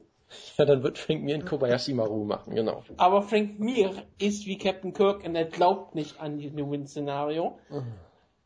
Und er wird hier aus Bigfoot Silver den Kahn machen und er wird ihn hier auch besiegen. Denn ich glaube einfach an Frank Mir. Frank Mir ist ein ehemaliger Champion, ein, eine Legende im Mixed Martial Arts und er muss sich auf Brock Lesnar vorbereiten. Er hatte vier Niederlagen in Folge, das muss man dazu sagen. Klar, nur sein letzter Sieg war im Jahr 2011 gegen Bigfoot Silver. Ja, und davor hat er auch noch gegen Ron Big Nelson einen Big Knock, die Big Stimmt, gegen, gegen Big Knock, Entschuldigung, war ein freudscher Versprecher, weil ich mich schon darauf vorbereitet hatte, zu sagen, dass Bigfoot gewinnt. Er hat gegen Big Knock gewonnen in einem der besten Siege aller Zeiten. Danach hat er, davor hat er auch Ron Nelson besiegt und Mirko Krokop. Er hat ihn ausgenockt, wenn ich daran noch in der Headliner. In diesem großartigen Kampf. Ja, Ja, der, war der- der Kampf, der auf dem. Weg zu einer Aber 30-30 Scorecard war. Ja. Ja, das war ein großer Kampf, wie ich gesagt habe. Seitdem hat er aber wirklich, wenn man mal ganz ehrlich ist, Frank Mir, guck auf seine Liste von Gegnern, das ist echt die Elite der Heavyweight Division, die er gekämpft hat. Außer vielleicht äh, alles Overeem, aber ich meine, Julius Saunders, Daniel Cormier und Josh Barnett, gegen die kannst du auch verlieren. Und gegen Daniel Cormier sah er zwar schlecht aus, aber eine Decision. Sehen wir es mal so, muss, muss schon das Positive sehen. Gegen Alice Overeem sah auch relativ schlecht aus, aber es war Overeem und ich glaube, dass Bigfoot Silver halt einfach äh, ohne THT keine Chance hat, weil er eigentlich ohne THT nicht leben kann. Und deswegen sehe ich den Vorteil daran, dass Frank Mir eine Leiche wie Bigfoot Silver aus, äh, auch besiegen kann. Und ich sage, er zermittelt ihn und ich sage, er zermittelt ihn richtig schön mit einer, äh, mit einer Niba. In der zweiten Runde rollt er ähm, Bigfoot Silver ein und er verletzt, er eigentlich macht er keine Niba. Während er ihn einrollt, bricht einfach Bigfoot Silvers Knie aus und das wird er tappen. Also er zeigt ein Small Package oder wie? Ja, er will ihn zu einer Niba rollen, aber das reicht schon, um Bigfoot Silvers Knie rauszubrechen. Verstehe. Und das ist dann der Sieg für die Ente Frank Mir, denn sie kann immer noch fliegen. Also ich habe jetzt richtig verstanden, dass Frank Mir den Kampf gewinnt, weil er derjenige von den beiden ist, der ohne THT leben kann. Das hat Ja. Okay, gut. Ah, herrlich. Das ist ein, eigentlich ist das der Grund. Okay, ich tippe jetzt auch eine Submission. Ich glaube, es wird ein Rear Naked Choke. Zweite Runde. Ja, da bin ich mir ziemlich sicher. Vom Ringrichter. nein, nein, nein. Okay. Frank Mir zeigt einen astreinen Rear Naked Choke und äh, ja, finde ich Bigfoot Silver. Und Jo- Jonas, du musst auch tippen. Hab ich doch schon längst. Was hast du denn getippt? Äh, ich habe ja getippt, dass Frank Mir ausgenockt wird. Du musst jetzt aber noch überspezifisch sagen, wie und wann. Ja, er, er er, er tut so, als wäre er verletzt und dann verletzt er sich wirklich und wird ausgenockt. ja, aber wie? Wie? ja, er wird getroffen und lässt sich dann einfach zu Boden fallen, als wäre er verletzt, weil er dann Niva zeigen will und wird dabei ausgenockt, ganz klar. Ja, ja, ach, aus dir kriegt man noch nichts raus. Oder von mir aus will er einen Takedown versuchen und wird gesprawlt und dann mit dem Gesicht auf dem Boden und wird ausgenockt. Irgend, irgendwas Lustiges wird halt passieren. Gottes Willen. Ach, kommen wir mal zu was Ernsthaftem. Edson Barbosa gegen Michael Johnson ist natürlich ein hervorragender Kampf. Jonas, warum war Michael Johnson noch mal so lange weg? Äh, der hat sich, glaube ich, so eine, so eine grassierende Krankheit bei den Blackzilians angefangen, dass die irgendwie alle anfangen, Frauen zu verprügeln scheinbar. Das scheint da irgendwie so umzugehen bei denen. Ich weiß auch nicht, was da los ist. Und Liegt dann, das eher ähm, an dem Schwarzsein oder an den Brasilianern? Und am Sport. Ähm, das liegt, glaube ich, am ehesten noch am Sport und es scheint auch einige relativ tiefgreifende Probleme mit dem Team allgemein zu geben. Ähm, deshalb wurde er mal kurz auf Eis ist ja echt gelegt schuld dran, ne? wie auch immer. Jetzt ist er halt wieder da. Schön, ne? Es ist schön, wenn jemand zweite Chance bekommt. Aber es du ist, musst- äh, toll. Er ist untainted Du musst- übrigens. Natürlich. Aber du musst ja eigentlich für Michael Johnson sein, weil Edson Barbosa ja deinen Lieblingskämpfer Bobby Green besiegt hat. Ach, da bin ich schon längst wieder drüber hinweg. Er hat ihn ja fair, fair und äh, sehr klar und gut besiegt, deshalb äh, nehme ich ihm das jetzt auch nicht übel. Ja, wie siehst du denn den Kampf, Jonas? Also es ist ja, Ähm, Ich sehe den Kampf sehr interessant, weil Michael Johnson war auf jeden Fall sehr auf dem aufstrebenden Ast, bevor er halt äh, persönliche Probleme hatte oder so. Warte, warte, warte, warte, ganz kurz, ganz kurz, ganz kurz. was auch immer die Umschreibung dafür Ganz kurz jetzt mal, ist. Jonas. Ja, bitte. Du boykottierst einen Frank Mir-Kampf, weil es Frank Mir ist, aber du schaust dir einen Frauenschläger an. ja natürlich. Ich bin ein komplizierter und äh, unperfekter Mensch. Das ist richtig, okay, okay, gut, okay. Das, das ist Er macht das ja nur, weil er hofft, dass der Frauenschläger aufs Maul bekommt. Ah, okay. Genau, irgendwie so. Nee, also, ähm, Das Mike Tyson-Prinzip. Ja, dann höre ich halt auf, über den Kampf zu reden, wenn das, äh, wenn das so gewollt ist. Nein, ich wollte dich nur an Pranger stellen. Du wolltest mich nur schon wieder fertig machen, ja, das ist schon klar. Ähm, auf jeden Fall äh, war er auch sehr auf dem aufsteigenden Ast, hat ja mal Joe Lawson besiegt, Jason Tibau ausgenockt, Melvin Giard besiegt und so weiter und so fort in einem relativ furchtbaren Kampf, aber ist ja auch egal. Ähm, Alle so gehypt waren auf diesen Kampf und dann war das nur eine Enttäuschung. genau, und äh, ziemlich guter Boxer, guter Striker generell, hat auch einen Ringer-Hintergrund, glaube ich, Mhm. hat ähm, das bisher immer das Talent dazu gehabt, Kämpfe zu verlieren, indem er irgendwie in Submissions reinspringt. Das hat er gegen äh, Reza Madadi Paul zum. Beispiel sogar mal gemacht oder gegen Paul Sess, ja genau. Der ja auch persönliche Probleme hat. Äh, das ist sicherlich auch. Reza Madadi. Hat der nicht einen Juwelenladen überfallen? War der das? Ja, der war, ja, ja, genau. Das war der, glaube ich, ne? Ja. Ja, ja, genau. Ähm, haben alle sehr viel persönliche Probleme und ähm, ja, aber eigentlich ist er ein ziemlich guter Kämpfer und Edson Barbosa hat sich auch deutlich gemacht. Also ich meine, er wurde mal von Jamie Warner auseinandergenommen, äh, selbst auch von ähm, Danny Castillo ziemlich verprügelt, ähm, aber hat gegen Cerrone verloren, gut, kann passieren. Gegen Evan Dunham sah er wunderbar aus, gegen Bobby, Er sah auch gegen Cerrone gut aus in der ersten Runde. bis er in den Jab Bis, reingelaufen er- ist. bis ja. er in den Jab reingelaufen ist. Gegen Bobby Green sah er auch sehr gut aus. Also ich finde es sehr, sehr schwierig, diesen Kampf zu tippen. Barbosa trainiert ja auch mit sehr guten Leuten. Der scheint auch immer besser zu werden, auch an seinen Schwächen zu arbeiten. Er hat halt scheinbar kein so besonders gutes Kinn, weil irgendwie, wenn er, wenn man ihn einmal trifft, dann reicht das meistens auch, um ihn irgendwie wirklich äh, zu Boden zu schlagen oder äh, zu rocken. Von daher würde ich Michael Johnson da durchaus einen Sieg zutrauen. Ich muss natürlich am Ende trotzdem auf Edson Barbosa tippen und ich tippe natürlich, dass er ihn mit Leckkicks ausnockt. So. Das muss jetzt mal Aus- sein. Ausnockt. Ja, ausnockt. Er, Kein, kein er tritt TKO, ihm, ein KO. genau, er tritt ihm so hart gegen das Bein, dass er das Bewusstsein verliert. Dann fällt er um. Melvin Manofsky. Genau. Melvin Manoff kennt sich ja eh aus mit Leg Kicks. Kriegt Ähm. die Seele aus dem Körper. Ja, da kann, da kommt auch nur ein Robbie Lawler drüber hinweg. Ja, wie äh, siehst du denn den Kampf? Ich werde den Kampf gar nicht. Ja, so, du meinst, wie ich, wie ich den Kampf. Ähm, Das dieses ist mir klar, wie du ihn sehen würdest. Wenn du Ja, wie das- Jonas hat das ja schon gesagt, ich meine, Michael Johnson war mal diese tolle Hype-Maschine und hatte diesen Kampf gegen Melvin Gieler gehabt und hatte da alle Leute wieder enttäuscht gehabt. Aber wenigstens zum ersten Mal, nachdem er ein bisschen Hype hat, hat er den Kampf wenigstens nicht verloren. Das war ja eigentlich seine normale ähm, Disposition, dass er kämpft dann immer verliert. Jetzt hat er drei Siege in Folge. Es ist mal wieder Zeit dafür, dass er verliert. Edson Barbosa war mal genauso, dass er immer wieder kurz davor war, irgendwie in die Nähe eines Title-Shots fast zu kommen und dann verliert er wieder gegen Jamie Warner, wieder gegen Donald Cerrone. Die sind ungefähr auf demselben Niveau, das ist dann auch verständlich. Aber äh, sieht halt immer wieder beeindruckend aus, hatte diesen tollen, hat einen tollen Kampf gegen Bob Green gehabt, sah da wieder etwas besser aus. Ein spektakulärer Kämpfer, viele gute Legkicks. Ich mag ihn nicht, ich mag ihn immer noch nicht, seitdem er den Sieg geschenkt bekommen hat gegen Ross Pearson. Die Karriere von Ross Pearson von, ähm, geheadstartet hätte. Ross Pearson wäre jetzt wahrscheinlich vielleicht sogar Lightweight Champion von diesen, weil damit hätte er so viel Selbstvertrauen gewonnen als bester Boxer in der Lightweight Division. Natürlich. Aber jetzt natürlich wurde dann wurde er ähm, demotiviert und das hatte diese Karriere nicht mehr so geschafft, während Edson Barbosa darauf aufbauen konnte. Aber ja, ich würde tippen, dass Edson Barbosa in, seiner, in sein Heimatland, ich weiß nicht, wo er herkommt, aus Brasilien, ob das seine Heimatstadt ist. Ich sage aber mal, in seinem Heimatland, in seiner Heimat, wird er gegen Michael Johnson auch gewinnen. Per Wheelbarrow Headkick. Ja, natürlich. Ähm, ich sage auch, dass Edson Barbosa gewinnt. Das ist eigentlich mal scheiße, wenn wir drei auf einen tippen, ne? Das kann eigentlich nie gut gehen.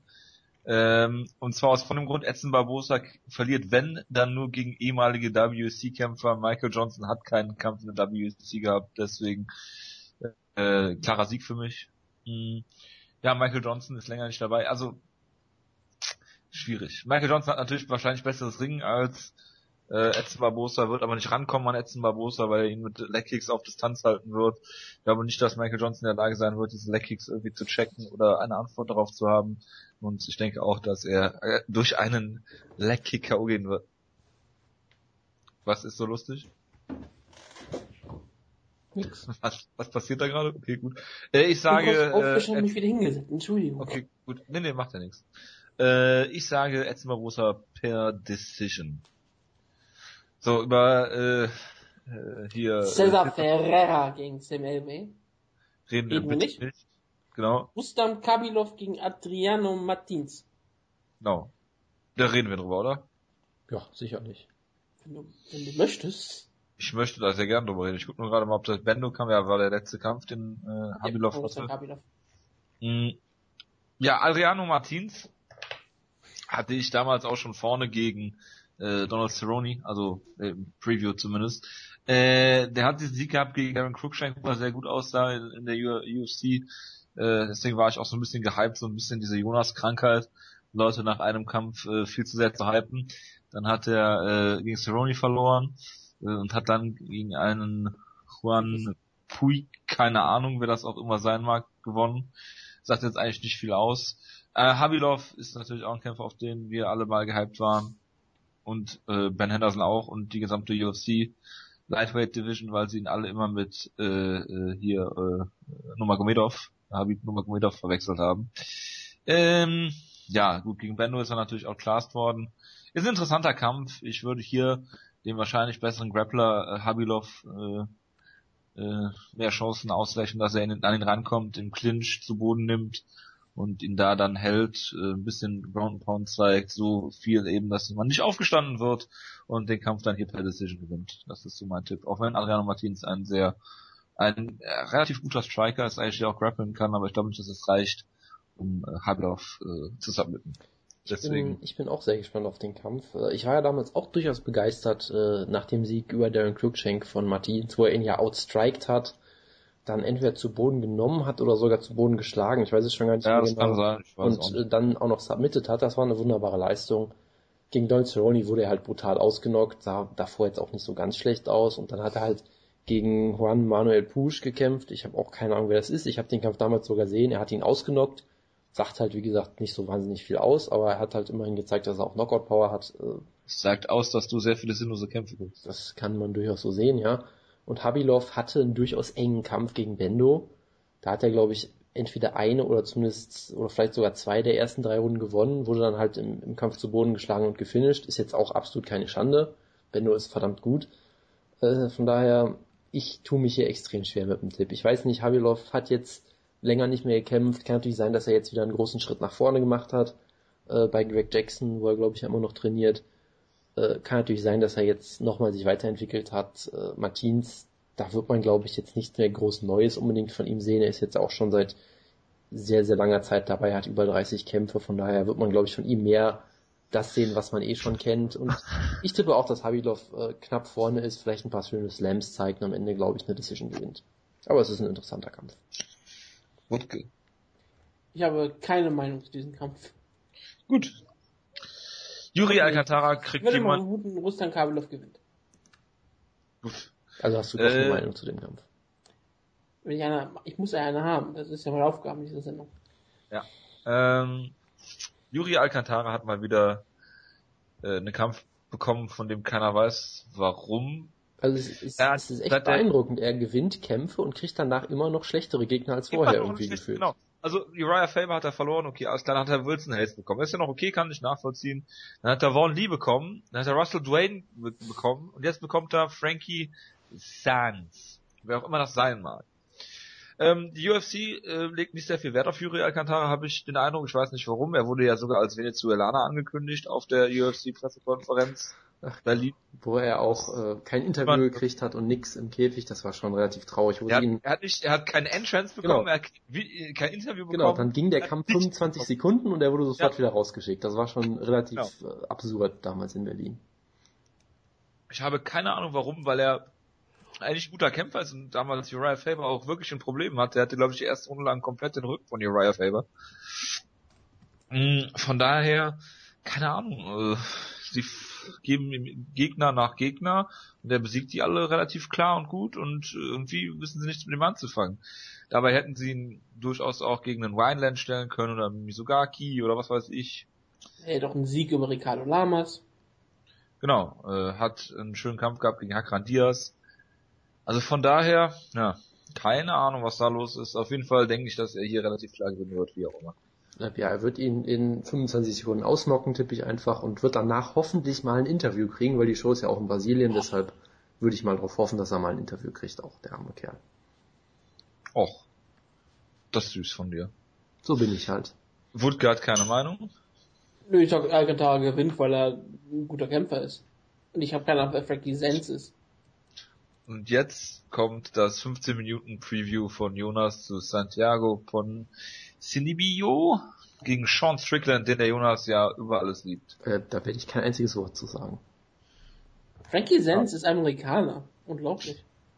Und ist eigentlich ein Flyweight. Ja, schade Das, für ihn. Das Hat, und mich. hat schon einen UFC-Kampf gehabt gegen Nolan Tickman und gewonnen. Ich könnte jetzt scheinbar Breaking News hier erzählen, das ist ja großartig. Bitte. Es gibt jetzt ein UFC-Event in Adelaide, das ist äh, Australien, Nicht, Australien, ne?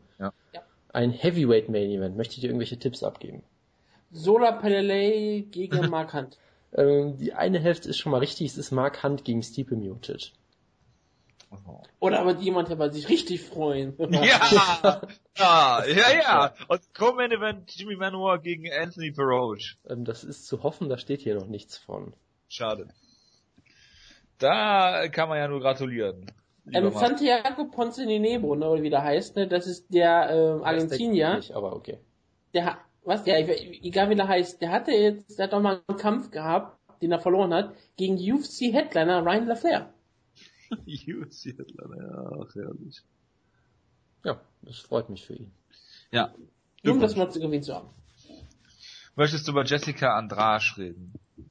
Jessica Andrade ähm, wird wahrscheinlich gewinnen. Ich weiß gar nicht, Maria Ro, ich, ich muss gerade nachgucken, die sagt mir gerade irgendwie was. Also diesen Namen habe ich irgendwie mal gelesen. Habt ihr, glaube ich, schon mal kämpfen sehen? Ich überlege hat gerade. schon mal in der UFC gekämpft. Ja, ja, ich weiß, ich, ich glaube, ich habe dieses Jahr. gesehen, das meine ich. Äh, genau, gegen Alexis Duvray. Duvresne, dieser ganz komische Kampf bei der Oh, der, ja, oh. Also ja, Also Jojo klingt sehr fröhlich. Ja, total. Aber Jessica Andrade hat schon drei Siege in Folge. Ja, also ich finde das ist auch eine relativ coole Kämpferin, die hat halt nur gegen Bliska Much verloren und gegen Jennifer Meyer. Ich vermute mal, Andrade wird hier auch in ihrer Heimatland dann auch den Sieg davon tragen. So, so über den Sehentäterkampf haben wir geredet. Wir hoffen, dass TJ Waldberger nicht ausgenockt wird. Genau. Und sonst gibt's eigentlich nicht viel mehr zu sagen zu der Card. Oder habe ich irgendwas vergessen? Korrekt. TJ Waldburger. Waldburger. Waldburger. Ja. Ja. Er war mal bei Team Schlagkraft, war einer unserer absoluten Lieblingskämpfer wegen seinen Grappling. Dann wurde er mal ausgenockt. Immer. Die vier, drei, vier Male, die er jetzt ausgenockt worden ist. Ja, aber das ist aber richtig. Dann, Wenn er nicht ausgenockt wird, äh, submittet er aber die Leute, oder? Kriegt, äh, Decision Niederlage gegen Brian Eversole. Hat sogar einen Sieg gegen Pat Healy. Der ist auch ein super Kämpfer. Eieiei. Er ist schon wie zwei Muay Thai Machines ausgenockt worden. Josh Schnier und Mike Pyle. Hervorragend. Na, gut. Dann äh, war's das für diese Woche. Oder habt ihr noch irgendwas? Nee. Sehr gut. Wir sehen uns oder hören uns nächste Woche wieder mit dem Review zu der Brasilien Show, einem Preview zu äh, Kat Zingano gegen Ronda Rousey Wuhu. und allem, was man so, was sich so The diesen- time is now for a champion to return, sagt die UFC. Sagen Sie das? Ja, steht auf dem Poster. Gut. Dann freuen wir uns alle darauf. Äh, wünschen euch einen guten Start in die Woche. Äh, ich wünsche euch was, äh, guten Start in die Fastenzeit. Äh, bis dann. Macht's gut. Ciao, ciao. Genau.